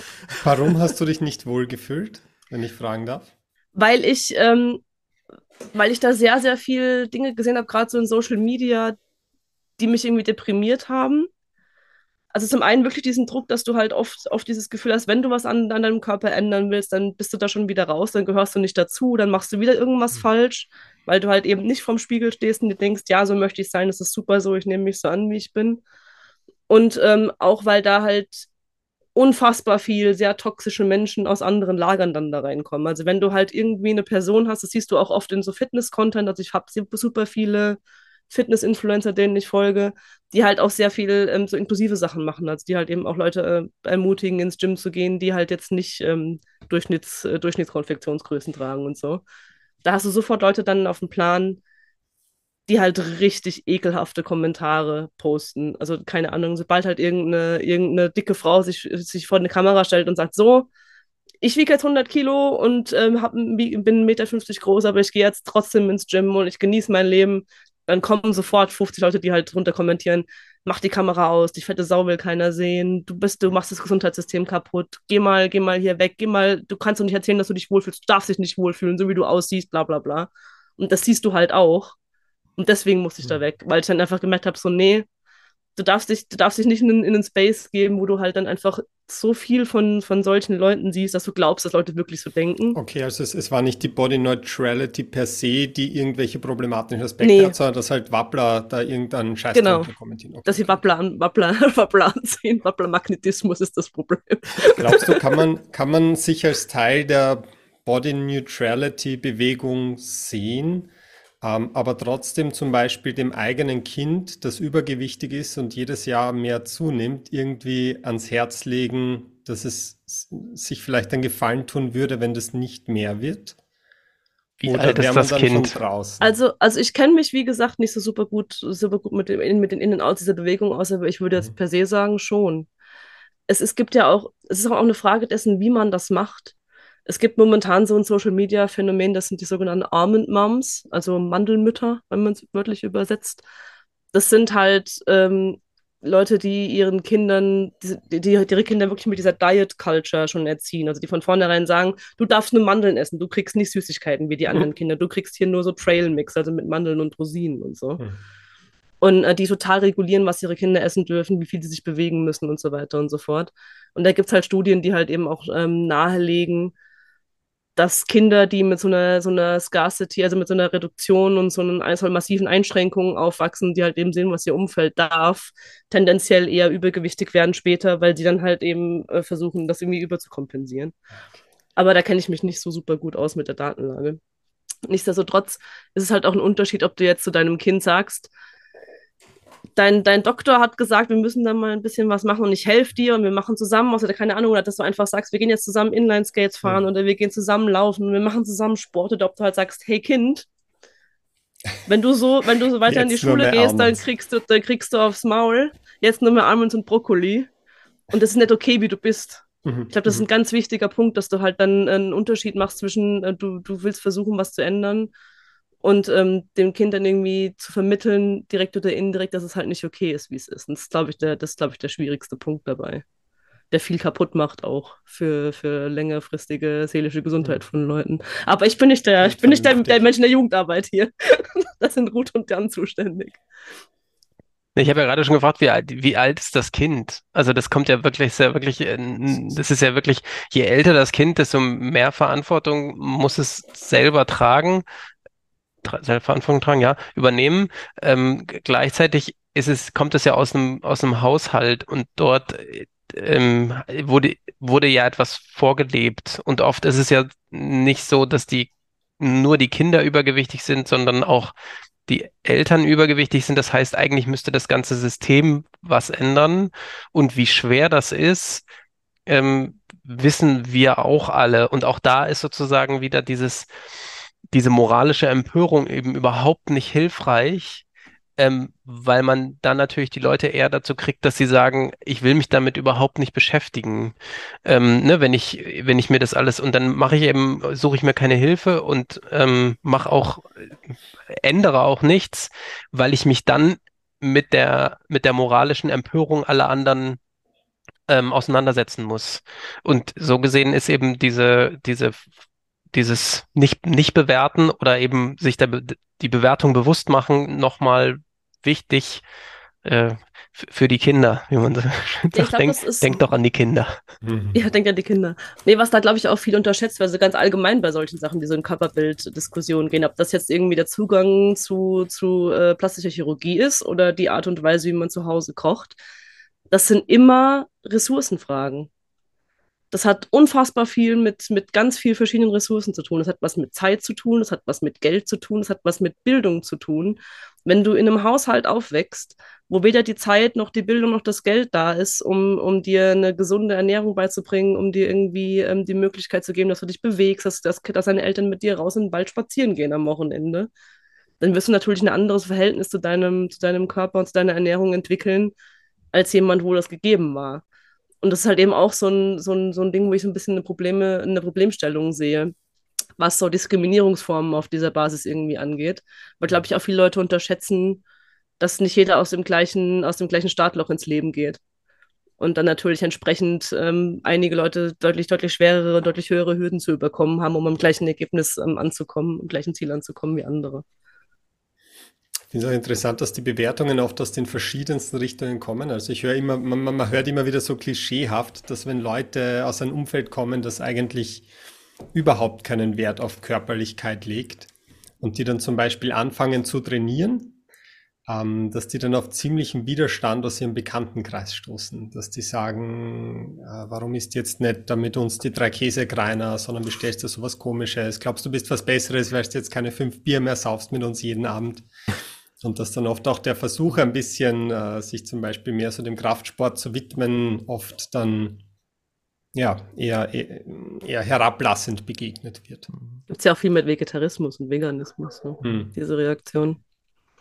Das, das Stichwort äh, Tätowierung fiel jetzt von dir, Becky, das fiel auch schon mal aus dem, aus dem, aus dem Chat. Ach, äh, ist, ist, ist eine Tätowierung in dem Sinne eine Körperveränderung? Ist es, ist es Schmuck? Ist es äh, äh, also weil für, für mich sehe ich es nicht als eine Körperveränderung, aber äh, als jemand, dem das Thema Tätowierung sicherlich völlig fremd ist, Rebecca. Äh. Tätowierung, was ich? Nein, niemals. also ich glaube schon, dass es, dass es was mit, mit Körperbild auf jeden Fall zu tun hat. Weil ich fand Tätowierungen schon als kleines Kind total faszinierend. Und ich wollte immer welche haben. Also für mich war das klar, dass ich irgendwann tätowiert sein werde. Das war einfach irgendwie so Teil dessen, wie ich mich selbst gesehen habe als erwachsener Mensch. Die Frage war halt nur, wie die dann irgendwann eines, eines Tages aussehen würden. Und ich muss schon sagen, ähm, es, klar, es ist irgendwo eine Body Modification, also eine Körperveränderung. Du hast ja irgendwas, was aktiv unter deine Haut gebracht wird und was da halt, wenn du jetzt nicht dich unter den Laser legst, für immer bleiben wird. Motorradfahrer, die ihre Gliedmaßen auf irgendwelchen Strecken verlieren, mal abgesehen. Und ich glaube, das macht, äh, das, das kann unfassbar viel positive Auswirkungen haben. Klar, wenn du jetzt einen super schlechten Tätowierer hast, du hast eine schlechte Erfahrung damit, ist nochmal eine ganz andere Story. Aber bei mir ist zum Beispiel das Pro äh, hat, mir jetzt viel damit geholfen, meinen Körper so anzunehmen, wie er ist. Mhm. Weil ich okay. ähm, einfach aus A habe ich, hab ich lustigerweise, du, du wirst mehr angeguckt, wenn du, wenn du irgendwie wenn du irgendwie relativ, relativ viel tätowiert bist, das ist schon klar. Also damit musst du klarkommen. Aber du weißt halt, Leute gucken auf deine Tattoos und die gucken nicht, nicht wirklich auf deinen Körper in aller Regel. Du wirst ja auf die Tattoos angesprochen. Und das sind einfach Sachen, die so ein bisschen davon ablenken. Und irgendwie habe ich jetzt da an Stellen, die ich eigentlich sonst nicht schön fand, habe ich was, was mir gefällt. Also gucke ich mir auch diese Körperstellen lieber an und dann fühle ich mich damit auch irgendwie wohler. Also mir persönlich mhm. gibt es schon, gibt es schon auch in Richtung, in Richtung positives, positives Körperbild echt viel. Weiß nicht, ob das für jeden so ist, aber. Ja, wenn die Nase zu groß ist, also, tätowiere ich einfach was Die Frage während des Streams ist eigentlich tätowiert. Ich, ich, ich oute mich mal dazu, aber jetzt, jetzt in einer ganz anderen, äh, mit einem ganz anderen Hintergrund. Für mich ist es mehr so ein Message-to-Self-Ding. Äh, mhm. Und äh, auch was, was man so nicht sieht. Also, wenn ich normal angezogen rumlaufe. Und, und äh, dafür ist es auch gedacht, also gar nicht gedacht, ja. Und mhm. ich würde auch nicht sagen, dass ich damit meinen Körper verändere. Also. Würdest du ins Gefängnis kommen, wenn du es jetzt herzeigst? ja, ich, ich, erinnere mich an ein Ferngespräch vor längerer Zeit, wo Rainer Remford dann sein T-Shirt gelupft hat, und, äh, aber das mache ich jetzt nicht. Wir wollten also, doch nicht vorführen. Du kannst auch dein Sixpack tätowieren lassen. Wir uns nicht drauf geeinigt. Aber da, aber also da, ich würde das schon auch als äh, als äh, Körperveränderung oder Body Modification sehen. Und ich habe ich habe mal mit einer mit einem erwachsenen Menschen äh, gesprochen, der sich als Jugendlicher äh, viel selbst verletzt hat. Ähm, und der sich dann hat irgendwann tätowieren lassen und diesen darüber einen Weg gefunden hat, ähm, diesen, die, diesen Effekt der Selbstverletzung wieder zu erleben mit einer Auseinandersetzung mit dem Tattoo, aber ohne sich eben selbst zu verletzen. Das, ähm, das deswegen, das, ich, glaub, ich glaube, da gibt's, da gibt's wahrscheinlich sehr viele Motivationen, das zu machen. Und ich habe hier, ähm, ich habe da was vorbereitet. Ähm, das ist ein, das ist ein Buch, ich weiß nicht, das heißt Bodies Under Siege, also äh, Körper unter äh, Besetzung von einem, äh, von einem Psychiater, wo es um, um, um Selbstverletzungen geht und eben Bodymodifikationen und der ein, ein relativ breites, breites Bild schafft. Ich weiß nicht, ich bin nicht anthropologisch ausreichend geschult, um das einschätzen zu können, wie wissenschaftlich das ist, weil der manchmal wirklich ein über Religion zu Medizin wirklich viele, viele Sachen berührt, aber ich musste aufhören, dieses Buch zu lesen, weil mir das also weil mir die Körperveränderungen dann irgendwann zu heftig wurden. Ähm, und das ist sozusagen auch nicht nur, nicht nur neumodisch, sondern das ist halt auch schon wirklich alt. Und wenn man sich überlegt, dass sogar Ötzi ja Tattoos hatte, mhm. ähm, ne, sind sozusagen, ist das ja auch schon was, was uns, was uns lange begleitet. Das wäre eine eigene Folge wert, da können wir Dirk Boris einladen. Ich habe eine Frage. Findet ihr es legitim, dass es ein gewisses Maß an Körpermodifikation gibt, ab dem man mit bestimmten Diskriminierungen rechnen muss? Wenn wir jetzt sagen, ich tätowiere mir mein gesamtes Gesicht, ich lasse mir hier irgendwelche Sachen implantieren und dann auf einmal wird mein Job äh, nicht angenommen oder weiß Gott was. Würdet ihr sagen, das sollte alles komplett neutral sein, egal welchem Körperbild ich da folge? Oder sagt ihr, da gibt es eine Obergrenze und ab da ist es dann nachvollziehbar, wenn man dem nicht mehr neutral gegenübersteht? Also ich glaube, nachvollziehbar ist es, ist es grundsätzlich immer, weil du halt nie irgendwie außerhalb einer Gesellschaft existierst. Aber ob es halt richtig ist, ist eine andere Frage. Also keine Ahnung, ich, ich persönlich würde schon sagen, dass ich das, wenn ich in der idealen Welt leben würde und ich mir die morgen irgendwie erschaffen könnte mit Fingerschnipsen, dann wäre es mir vollkommen egal, ob du dir die Ohren abschneiden und äh, dir fünf Millimeter große Tunnels in die Nase stecken lässt und dich komplett zuhackst. Wenn du deinen Job ordentlich machst und äh, das, das, äh, das, in, das erfüllen kannst, was du, was du erfüllen äh, musst in deinem, in deinem Arbeitsleben, in deinem Familienleben, in der Gesellschaft und niemandem was tust, go for it. Wenn du dich damit wohlfühlst, kein Problem. Aber ich glaube halt, ich glaube halt, dass das äh, nochmal eine ganz andere Diskussion ist, ob das irgendwie gesellschaftlich verständlich ist oder schwierig wird. Ich sag mal, in gewisser Weise, wenn du natürlich so extreme äh, Körperveränderungen gerade im Gesicht vornehmen willst, willst du damit ja auch ein, mhm. äh, eine Reaktion auslösen. Normalerweise. Ja, voll, das, das ist macht, vielleicht Also das machen ja, glaube ich, die wenigsten Leute nur so für sich. Ja, also ich, das ich glaube, ich glaube, ich viele Leute machen das schon wegen, wegen des Schockeffekts. Da merkt man aber auch, dass sich viel verschoben hat. Ich meine, klar, es hat schon immer, es hat schon immer irgendwie relativ extreme Formen von Body Modifications gegeben. Aber ich glaube, seit ähm, es heute jetzt einfach keine, keine große Überraschung mehr ist, wenn äh, eine Mit-30er Marketing-Executive-Tante mit komplett zu tätowierten Armen im Büro rumläuft, da ist der Schockwert einfach von, von Tattoos ist halt deutlich runtergegangen. Da musst du halt, wenn du noch Leute erschrecken willst, schon nochmal zwei, drei Schippen drauflegen. Also keine Ahnung, wenn ich jetzt in den 50ern so rumgelaufen wäre, wie ich jetzt rumlaufe, dann hätte ich eine ganz andere Reaktion hervorgerufen, als es heute der Fall ist. Und ich glaube, da ist schon, also Provokation spielt bestimmt bei vielen Leuten eine Rolle. Doch, auf jeden Fall. Ja, und Sichtbarkeit schafft Gewöhnung, ne? Ich habe ich hader so mit der Frage, ne? Also die Frage ist, welchen Job hat man? Sind die anderen jetzt abgelenkt davon? Also das wären ja, also wenn ich jetzt in meinem Bereich bin, ne, würde ich jetzt, oder weiß ich nicht, Jan, bei dir, ne? Also da versuchen wir ja, also in der Therapie, in der Behandlung versucht man ja, als Gegenüber so neutral wie möglich zu sein. Das ist ja eigentlich äh, so, eine, so, so ein Grundprinzip. Man versucht so neutral wie möglich zu sein, damit die Person bei sich bleiben kann und nicht zu viel Thema von mir in das Gespräch mit reinkommt. Ne? Und zum Beispiel in dem Fall würde ich mich das fragen. Andererseits können wir uns ja nur gewöhnen an die äh, armtätowierten Menschen, wenn wir viele gesehen haben und vielleicht spielt es dann durch Gewöhnung nicht mehr so eine hohe Relevanz. Ja, also ähm, genau, wenn wir etwas öfter gesehen haben, dann sind wir vielleicht auch nicht mehr so geschockt und so abgelenkt. Und deswegen, ja. Also ob, ob man damit rechnen muss, dass man diskriminiert wird, das, das finde ich, die Frage kann ich nicht beantworten. Aber man. Ja, muss man. Aber äh, ja, man, muss man, aber sozusagen, ob das ungerecht ist, das, also das, das hat eben Konsequenzen. Ähm, und, und ich, und ich gebe ja auch ein bisschen die, die Verantwortung nach außen. Also ich gebe ja, ich, ich, ich sende eine Botschaft und gebe damit die Kontrolle auch darüber ab, wie diese Botschaft aufgeführt wird. Also was ich im, im Gesicht habe, das ist ja eine Form von Kommunikation. Und mhm. ich kann sozusagen nicht sagen, ihr sollt aber auf diese Botschaft so und so reagieren. Dafür, das kann ich von niemandem verlangen.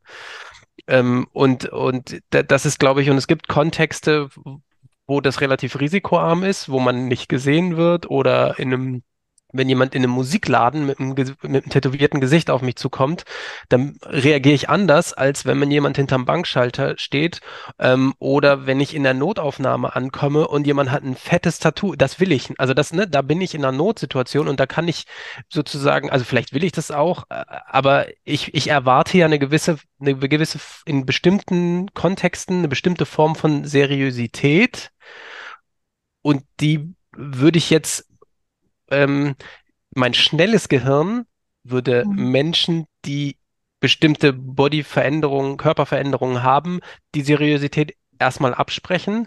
Und gerade wenn ich in einer Hochstresslage bin, kann ich auch nicht die Verantwortung tragen, mich jetzt zu regulieren und zu sagen, ach, das ist bestimmt gar nicht so schlimm. Ja.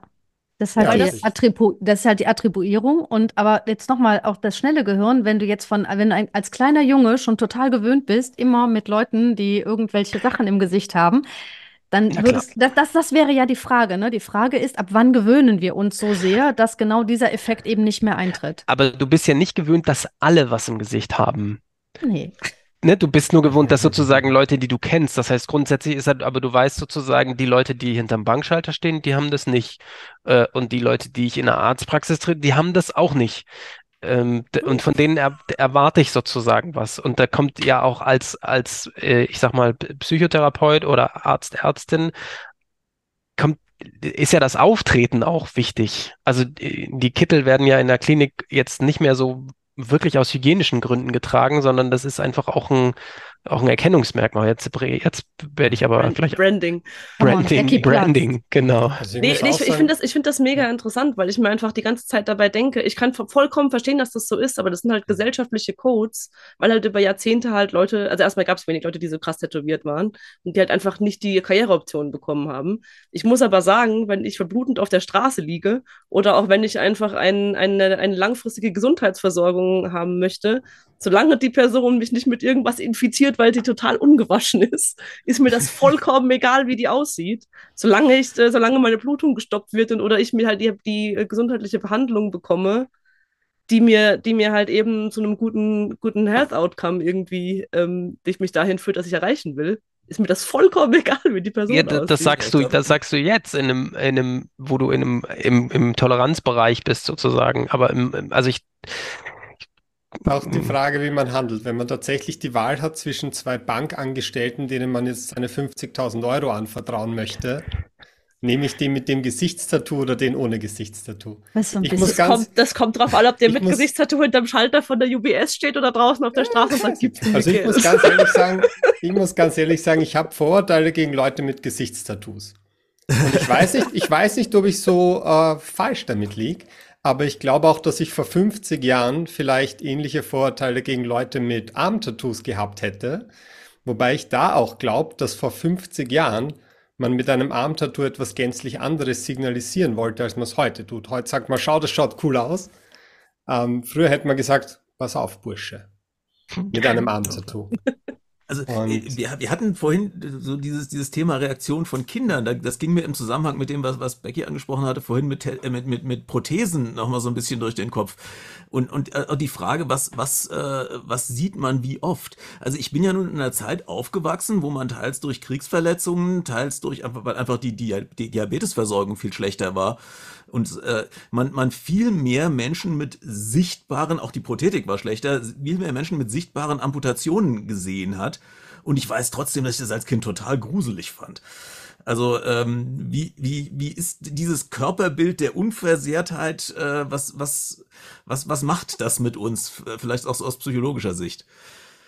Ich möchte nur noch mal darauf zu sprechen kommen, dass der, der, der erste Kommentar, den ich gehabt habe, war mangelnde Sprache. Und ich weiß nicht, ob das bei dir auf, auf dich zutrifft, ne? aber ähm, gut, ich werde ja jetzt auch irgendwie in zweieinhalb Jahren 50. Ähm, mangelnde Sprache, also wenn ich das nur sehe und ich kann das nicht einschätzen und ich weiß nicht, was passiert ist, aber wenn man mit den Kindern spricht und sagt, okay, folgendes, dann ist es auch noch mal was anderes. Ne? Aber ich meine, äh, Expertin äh, Rebecca, bitte. Ich wollte nur sagen, Sprache ist eben, das ne, ist Wahrnehmung und äh, Beschreibung, aber eben auch, können wir darüber sprechen, finden wir Worte, können wir es erklären. Ne? Das ist für die Verarbeitung halt ein wichtiger Prozess. Prothetik ist da, Prothetik ist aber auch echt ein super interessantes Feld, weil gerade, gerade, ähm, wie Holmer schon angesprochen hat, da historisch ganz viele unterschiedliche Wandlungen genommen. Also wenn du dir jetzt irgendwie anschaust, so die, die Gemälde von, von, äh, von Otto Dix nach dem Ersten Weltkrieg, Kriegskrüppel beim Kartenspielen ja. und dann, dann halt eben diese Bilder, die diese Archivbilder, die du nach dem Ersten Weltkrieg hast, von Menschen, die halt irgendwelche ähm, konnten, ja, so rein, rein auf Funktionalität ausgelegte Armprothesen hatten, die halt mit einer Zange irgendwas halten konnten, dann sind die in die Fabrik geschickt worden und konnten halt wieder funktionieren. Und heutzutage gibt es ja hyperrealistische Prothesen, die halt, wo, wo, du, wo du mit Sicherheit schon Menschen gesehen hast, die Prothesen tragen, wo du niemals auf die Idee kommen würdest, dass sie Prothesen tragen. Aber es gibt halt eben auch so super funktionale, aber Hightech-Sachen, wie jetzt irgendwie diese, diese Debatte mit Oscar Pistorius, als der ähm, bei, der, bei Olympia in den Start gegangen ist und es dann eben hieß, dass der eigentlich die, die, die, äh, die able-bodied, also in Anführungszeichen normalen Athleten übervorteilt, weil er mit diesen Blades, die für ihn da geschaffen worden sind, einfach eine Art von, von Antrieb schafft und eine Art von Kraft schafft, die halt ein Mensch mit stinknormalen biologischen Beinen nicht auf, die, nicht auf den Boden bekommt. Und da gibt es halt super viele Debatten, die sich daran eben entzünden. Und, das halt, und eine der Debatten ist halt eben auch die Frage, inwiefern spielt es eine Rolle oder war es ein Fehler, dass es so lange so zentral war, dass man versucht, normale, in Anführungszeichen, Körperformen nachzubilden. Es gibt zum Beispiel die Idee, dass man äh, bei Leuten, die Handprothesen brauchen oder denen halt ein Teil vom Arm fehlt, dass man dann gar nicht mehr so sehr versuchen sollte, ähm, eine Hand mit fünf, fünf Fingergliedern irgendwie, mit fünf Fingern mit ihren Gliedern nachzubauen, weil das mechanisch super schwierig ist und die Hand an sich als eigentlich auch gar nicht so das allergeilste Design der Welt ist, sondern dass es vielleicht günstiger wäre, wenn man denen, jetzt wird alle Kühlwaldi-Leute super freuen, einfach Tentakel gibt oder halt irgendwelche, also einfach einzelne, einzelne Digits, die man viel präziser steuern kann. Die kannst du um Sachen drum wickeln, du hast einen viel besseren Grip, du kannst eine viel bessere Feinmechanik ähm, und Feinmotorik auf die, ähm, auf, auf, die, auf die Gegenstände ausüben, als du das mit mechanischen Händen mit fünf Fingern kannst. Und du kannst im Endeffekt viel, viel mehr Funktionen herstellen mit so einer, mit so einer Art und Weise von Prothetik, was aber lange überhaupt nicht gedacht worden ist weil das halt einfach den Nachteil mit sich gebracht hat, dass man nicht normal aussieht, dass es auffällt, dass es irgendwie nicht das, das Bild ist, das man sich im, im Kopf vorstellt, wenn man sich einen menschlichen Körper irgendwie vorstellt. Man liest will. viele japanische Comics. Oder man liest viele japanische Comics. Ja, aber es ist echt so, da gibt es super viel so Überschnitt, Überschneidungen auch mit, mit ganz irren Künstlern, die total abstruse Sachen machen. Und da hat sich mittlerweile echt so, so, so eine Nische rausentwickelt, die total faszinierend ist Aber ist das nicht auch, ist, auch, ist das, auch Kunst wird? Ist es nicht auch ein bisschen, also auch, auch, ist es nicht auch ein bisschen normal? Also, dass wir sozusagen, wir haben, wir konnten irgendwie Zangen machen und die Funktion wiederherstellen und denken aber irgendwie wäre es ja schön, wenn die Hand wieder da ist. Und dann fangen wir an, immer komplexere Hände zu bauen und merken, also geil ist das irgendwie gar nicht und müssen das aber sozusagen erstmal ausprobieren. Und jetzt merken wir, na gut, vielleicht wollen wir gar nicht sozusagen diese, also vielleicht ist es gar nicht so gut, das nachzubauen, sondern äh, wir gehen eher noch eher wieder auf den funktionellen Aspekt zurück, jetzt wo wir es imitieren könnten. Also normal ist so ein schwieriger Begriff. Also ich glaube klar, dass das, dass, dass das irgendwie eine, eine Entwicklung. Men menschlich. Ja, menschlich ist es, glaube ich, auf jeden Fall. Aber es, es, spricht, es sagt halt auch viel, also zu Produktdesign, die Art und Weise, wie an, wie an solche Aufgaben herangegangen wird, sagt halt unglaublich viel über die Gesellschaft zu dem jeweiligen Zeitpunkt aus.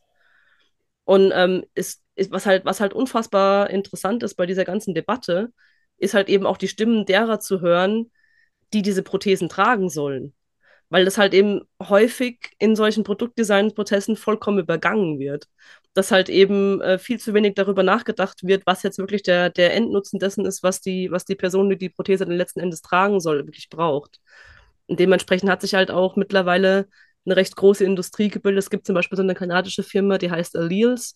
Die machen ähm, hauptsächlich Beinprothesen, die super leicht aus Alu sind. Das ist einfach nur eine, ein gerader Aluzylinder, der halt angepasst ist an die jeweiligen Gelenksituationen mit, mit beweglichen Fuß, Fußgelenken auch.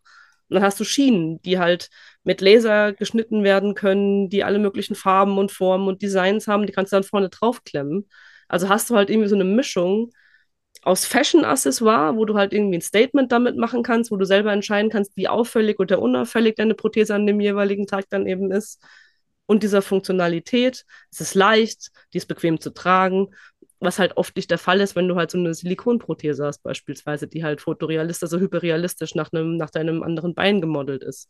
Und das halt auch sehr, sehr unterschiedlich sein kann, je nachdem, ähm, was die Person halt gerade möchte, die diese Prothese eben tragen muss. Dann kommt auch wieder diese ganze Ressourcenthematik auf. Ne? Wer kann sich was leisten? Wie kannst du zum Beispiel dafür sorgen, 3D-Druck ist jetzt gerade ein Riesenthema bei, bei günstigen Prothesen, die jetzt zum Beispiel in Afrika ähm, äh, produziert werden können mit relativ wenig, wenig Materialkosten und relativ wenig Infrastruktur. Also da gibt es super viele Entwicklungen. Das ist ein ganz, ganz weites Feld, wo ich noch drei Stunden drüber reden könnte, aber so viel Zeit haben wir heute nicht. aber wir sollten uns halt einfach ganz allgemein, glaube ich, viel mehr, viel mehr, viel mehr hinterfragen, ob es nicht, ähm, was, was normal ist, warum Dinge als normal empfunden werden, ob das unbedingt das einzig Wahre sein muss. Mhm. Und du hast dreimal nach Luft geschnappt eben. Ja. Ja, wisst ihr, ich habe gedacht, es gibt so einen Punkt, den hätte ich so gerne angebracht, aber jetzt ist die Zeit schon um und ich will jetzt hier nicht dieses Prothesenthema irgendwie mit dem, ich habe was vorbereitet und will jetzt irgendwie. Vielleicht geht es noch aus, wir haben noch drei Minuten. Wir haben noch drei ja, Minuten, okay. Wir können noch fünf Minuten überziehen. Okay. Also, ähm, ich äh, bleibe bei äh, Sprachfähigkeit und Sichtbarkeit.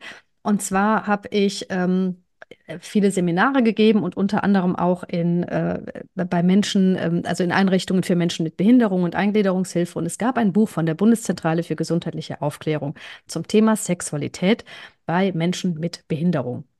Und das war ein schöner Hochglanz und ich weiß, Jan und Anna oder so, wie ist das auf jeden Fall so. Also die lernen sich kennen und da geht es auch um Körperbilder und auch um idealisierte Körperbilder und das wird vielleicht auch anders aussehen. Und dann geht es um äh, Sexualität. Und dann fangen die an mit dem Jungen und der ist in seinem Zimmer und hat dann irgendwie diese idealisierten Poster von den Frauen, die er toll findet, aber eigentlich ist er dann in eine andere verliebt. Und dann fängt er an zu masturbieren. Und dann sagen die, ja, und dann kannst du das machen und das ist wunderbar und dann kannst du hier irgendwie eine Socke nehmen oder ein Zupftuch und schließt die Tür ab und so ganz praktisch, ne? Super, ne? Total schön. Und das ist ganz normal und total positiv. Körperbild positiv, der auch als ganz normaler Junge dargestellt. Ne? Also normal im Sinne von, also nicht irgendwie in einem besonderen Schönheitsstereotyp, sondern genau, ein, ein, ein, genau, ein durchschnittlicher Junge dargestellt. Und dann blätter ich um und es ist kein Witz, Leute. Da blätter ich um und da steht bei dem Mädchen es kann sein, dass du deine Periode kriegst. Dafür gibt es Binden und Slip-Einlagen und OBs und so weiter. Und also während bei ihm das Masturbationsverhalten beschrieben wurde, wurde bei ihr die Blutung beschrieben. 2013. In diesem ganzen Buch, wo es um Liebe und Sexualität geht, war keine Vulva abgebildet. Und jetzt komme ich nochmal zurück in meine Kindheit. Wir durften keine Bravo lesen zu Hause, aber wir sind natürlich alle an eine Bravo gekommen und dann gab es ja die Seite mit den Nackten und die Mädchen hatten immer die Beine zusammen, man sah die Vulva nicht. Man hatte überhaupt gar keine Möglichkeit, eine Vulva zu sehen. Also zum Thema Körperlichkeit und positive Körperlichkeit, positive Körperlichkeit, die sich irgendwann auf Sexualität auch auswirkt hatten Generationen von Mädchen und Frauen überhaupt keine Vorbilder. Es sei denn, sie sind vielleicht in Pornos reingegangen, wenn sie es denn getan haben oder eben auch nicht getan haben. Und da habe ich auch gedacht, äh, als wir uns, also als ich mich so vorbereitet habe zum Thema Körperbilder, fiel mir ein, dass unglaublich viele Mädchen und Frauen lange, lange Zeit, vielleicht jetzt manchmal auch nicht, überhaupt kein gutes Körpervorbild haben, was wirklich die primären Geschlechtsorgane, ich rede nicht von Hintern, ich rede nicht von Busen, ich rede von dem normalen Ansehen, ohne dass es gleich pornografisch ist, von regulären Geschlechtsmerkmalen. Und das wäre ja für, also wenn wir Körperbild sehen, ähm, auch im Sinne, dass ich mich emotional äh, bewerte und dass ich, also dass ich irgendwie in, in meiner Gänze mich bewerte, dann gehören doch bitte die primären Geschlechtsmerkmale dazu. Und es wäre so schön, das auch nochmal perspektivisch anders zu sehen. Das wollte ich unbedingt loswerden. Ein schönes Schlusswort auch mehr Vulvas in Magazine. Ja. Danke, Martin, das ist gut zusammengefasst. Ich bin noch nicht, ich wäre jetzt noch nicht beim Schlusswort. Ich will auch nicht so, äh, also außer jemand hat tatsächlich noch ein Kind ins Bett zu bringen, aber äh, ich, eine Frage hätte ich zum Beispiel noch an, an Jan. Ähm, du hattest das Thema mit dem mit den Selbstverletzungen äh, aufgebracht. Sind Selbstverletzungen, in, also in der, in, in der Welt, mit der du so zu tun hast, ist das ein Körperbildding? Ich hätte eher gedacht, dass es ein Schmerzding ist. Äh. Körper, ja. Nee, wir kommen, also Nee, das ist mehr als nur Schmerz. Also das hat, mhm. das ist ja eine Form von, von Kommunikation und das macht ja was mit der Umgebung. Ähm, und man kann sich ja, man kann sich ja so selbst verletzen, dass es niemand sieht. Mhm. Oder man kann sich so selbst verletzen, dass äh, ne, da hat man sozusagen Steuerungsmöglichkeiten, dass die, äh, der, die, der Kreis von Menschen, die das sehen, immer größer wird. Ähm, je offensichtlicher dass ich das mache. Ähm, und dann ist es sozusagen, da geht es, glaube ich, nicht um die, um die Körperveränderung, aber es geht schon um den, den Körper als Kommunikationsmittel zu benutzen. Mhm. Ähm, was auch immer ich sagen will. Also ich will das nicht, das, das klingt jetzt so ein bisschen banal, weil äh, hinter Kommunikation ver, ver, verbirgt sich ja eine, Menge, eine ganze Menge. Und das soll es nicht banalisieren, aber das ist sozusagen, ähm, der Körper wird halt benutzt mhm. ähm, für verschiedene, für verschiedene Zwecke und Schmerz ist ein Aspekt dabei, ähm, aber es gibt auch Menschen, die sagen, die finden das Blut ähm, gut, also dass es blutet, finden sie gut. Ähm, und man muss auch sagen, ich hoffe, das wird jetzt nicht zu intensiv, aber der, der Schmerz ist tatsächlich nur am Anfang da. Je, ähm, je tiefer man geht, desto weniger relevant wird dann irgendwann der Schmerz, weil die Schmerzfasern sozusagen, also da ist immer noch welches da, aber die, die schmerzhafteste Phase ist sozusagen die Haut. Ich würde jetzt nicht detaillierter werden, aber. Hm. Ja. Ich dachte, es hätte oft so was Antidissoziatives, dass man das Gefühl hat, man spürt sie nicht mehr, man nimmt sie nicht mehr wirklich wahr und dann schneidet man mal rein und auf einmal nimmt man sich ganz durchaus wieder wahr, wenn das da Eisbaden nicht reicht. Ne, da gibt's, da gibt's tatsächlich beides. Also es gibt auch, also es gibt sozusagen, das eine ist, das holt mich ins, ins Hier und Jetzt zurück. Ähm, das ist sozusagen, und man, man sagt ja, Dissoziationen entstehen, also da entstehen, wenn ich einen emotionalen, einen emotionalen Zustand habe, den ich anders nicht aushalte. Das ist sozusagen wie so ein Ausstieg. Ähm, und da kann ich mich natürlich, kann ich diesen emotionalen Schmerz mit einem körperlichen Schmerz über äh, ausgleichen, den, den ich mit dem ich vielleicht besser umgehen kann. Es gibt aber auch die Möglichkeit, dass ich über eine Selbstverletzung in eine Dissoziation komme, weil ich sozusagen erstmal diese, diese Anspannung habe, aber danach kommt häufig eine Entspannung. Also wenn man die Selbstverletzung gemacht hat, dann entspanne ich mich. Und das kann tatsächlich, wenn die Entspannung tief genug ist, ähm, kann es zu einer Dissoziation führen. Gibt, also geht, geht in beide Richtungen. War, war nochmal so eine, so eine Seitenlinie, die mir auch, auch äh, aufkam jetzt so in der Diskussion. Ähm, weil, weil für die, für die, für den, für den Schlusspunkt würde ich eigentlich gerne mal in die, die, die Frage in die Runde werfen und vielleicht von jedem mal so ein bisschen aufsammeln. Was, was ist für euch ein gutes Körperbild? Was ist für euch, was ist euch wichtig bei einem Körperbild? Ähm, du, du lächelst so schön. Gut. Ich habe gerade gedacht, ähm, dass wir jetzt irgendwie in einer Viertelstunde so fünf Minuten Prothesen, fünf Minuten Vulvas und fünf Minuten ähm, noch schnell irgendwie Körper. das fand ich jetzt ähm, genau amüsant. Aber ähm, äh, eigentlich ähm, möchte ich zurückkommen so auf diesen äh, ersten Einwand von Martin zu sagen, ja, positives Kör Körperbild und Sport kann positiv sein. Wenn du fragst, was ist, ich hatte immer dieses tatsächlich dieses klassische Ballerina-Körperbild. Je älter ich werde, jetzt kurz vor den Wechseljahren, schwierig mit der Ballerina. Ich bleib dran, aber wird schwierig.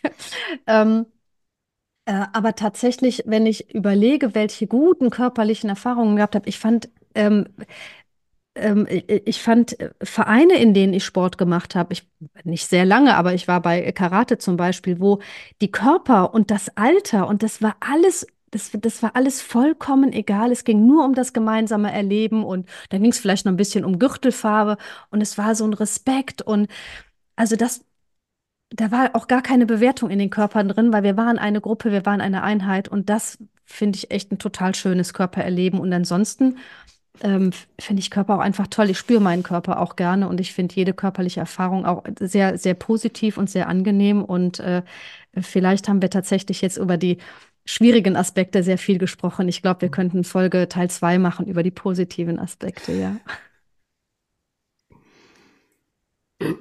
Ja, ich finde auch, also ich glaube, äh, generell ist, wenn man jetzt über Sport allgemein spricht, das etwas, dass wenn man einen Sport findet, den man gern macht, und ich glaube, man findet so einen Sport, wenn man genug ausprobiert, äh, dann kann das unfassbar bereichernd sein. Ähm, ich glaube, man muss bei manchen Sportarten mehr aufpassen als bei anderen, dass man nicht äh, in irgendwelche Körperextreme abdriftet, aber ich glaube, das ist sehr typabhängig und äh, von einer allgemeinen psychischen Verfassung abhängig und etwas, was wahrscheinlich zum Glück die meisten nicht treffen wird, zumindest nicht in einem pathologischen Ausmaß brauche da eher glaube, jemanden, der mir den Arsch tritt, damit ich überhaupt was mache. Ja, aber ich glaube, es gibt so viele Sportarten und es ist für jeden Körpertyp was dabei, was er intensiv machen kann. Äh, wenn ich sehr schlank bin, ist vielleicht eher Klettern was für mich. Wenn ich sehr breit bin, ist vielleicht eher Kreuzheben was für mich. Ähm, also ich glaube, man braucht jetzt nicht Angst haben, äh, wenn man einen bestimmten Körpertyp hat, dass das jetzt einer ist, für den Sport nicht zulässig wäre. Ich glaube, da ist man einfach schlecht informiert. Ich, also, ich finde ich tatsächlich eine schwierige, was sozusagen ein gutes Körperbild ist. Ich habe, äh, jetzt wo ich euch zugehört habe, habe ich so gedacht, dass diese, diese Trennung von Körper und mir, also ich glaube, ein gutes Körperbild ist, dass, mir, dass ich mir bewusst bin, das bin ich. Also das ist nicht mein Körper, sondern das bin ich. Und da stecke ich halt drin. Also äh, ich habe ja gerade schon gesagt, an mir ist ein Schwurbler vorbeigegangen, also ein ganzheitliches Körperbild sozusagen. Ähm, und, und was beim Thema Sport mir, mir noch wichtig ist, ähm, dass ich, äh, ich finde es eine ganz schlimme Motivation, Sport zu machen, weil es gesund ist ähm, also schlimme, das soll jeder machen, wie er will, aber ich finde, da niemand sollte dazu getrieben werden, Sport zu machen, weil es gesund ist, sondern äh, einfach, wenn ich keine Lust habe, Sport, also wenn ich den richtigen Sport nicht finde, weil ich nicht lang genug gesucht habe, wie Martin sagt, ähm, dann mache ich ihn ähm, mache ich ihn halt nicht. Also das Leben ist zu kurz, um nur aus gesundheitlichen Gründen Sport zu machen. Ähm, ich kann mir ein Leben ohne Bewegung und Sport nicht vorstellen, aber ich finde es auch total legitim, wenn man sagt, nö, ist, ist nichts für mich. Und dann soll man sich auch irgendwie keinen Stress machen, dass das ungesund ist oder so. Es gibt halt mehrere Entscheidungen in meinem Leben, die ich treffe, die ich nicht aufgrund der Gesundheit treffe. Ähm, und das finde ich auch legitim. Wobei ich da vielleicht noch hinzufügen muss, ob einem ein Sport Spaß macht oder nicht, merkt man meistens nicht beim ersten Mal, wo man es ausprobiert. Oft muss man Oft muss man es ein paar Mal gemacht haben und dann merkt man, ob man es kann und dann merkt man, ob es einen Spaß macht. Also mir hat das Gym die ersten zwei, drei Mal auch nicht so getaugt, aber dann nach aber drei, ich, vier Monaten enorm. Ich also kenne auch, man aber muss auch ein bisschen hartnäckig sein. Das, das, das, sagen, ich habe es mal probiert, das war nichts. Nee, das, das stimmt auch, aber ich kenne auch Leute, die, die lange sich mit Joggen gequält haben ähm, und die, die quasi, die wissen, am Freitag gehe ich joggen und schon am Montag kriegen die schlechte Laune. Mhm. Und dann lohnt sich das nicht. Also das ist einfach, der Preis ist viel zu hoch. Und also ich stimme dir zu, auch insofern, dass ein Sport, den man nicht gern macht, egal wie diszipliniert man ist, man macht ihn dann eh nicht lang. Also wenn einem keine Freude macht, dann macht es auch nicht viel Sinn, sich da viermal die Woche überreden zu müssen, wenn es wenn es nie aus einem Impuls heraus geschieht. Also ich kenne viele Leute, die trainieren drei Wochen Vollgas und dann fünf Monate nicht und dann wieder drei Wochen Vollgas und das ist vollkommen für die Katz. Ja, dann schließe ich mich da mal an. Also ich glaube, ich, ich würde mich gar nicht so sehr auf den Sport einschließen, ganz ehrlich. Also was mir, was mir halt wichtig ist, ich habe ja am Anfang mal so ein bisschen versucht, so eine Definition zu liefern und das ist ja irgendwie ein, ein Kernpunkt dieser Definition, welche Gefühle das, äh, das eigene Körperbild bei dir auslöst. Also das ist ja sehr ich-bezogen, die, diese Art und Weise, wie ich diesen Begriff verstehe. Und ich glaube, das ist einfach das Wichtigste, dass man irgendwie versucht, an einen Punkt zu kommen, an dem man ein positives Körperbild hat.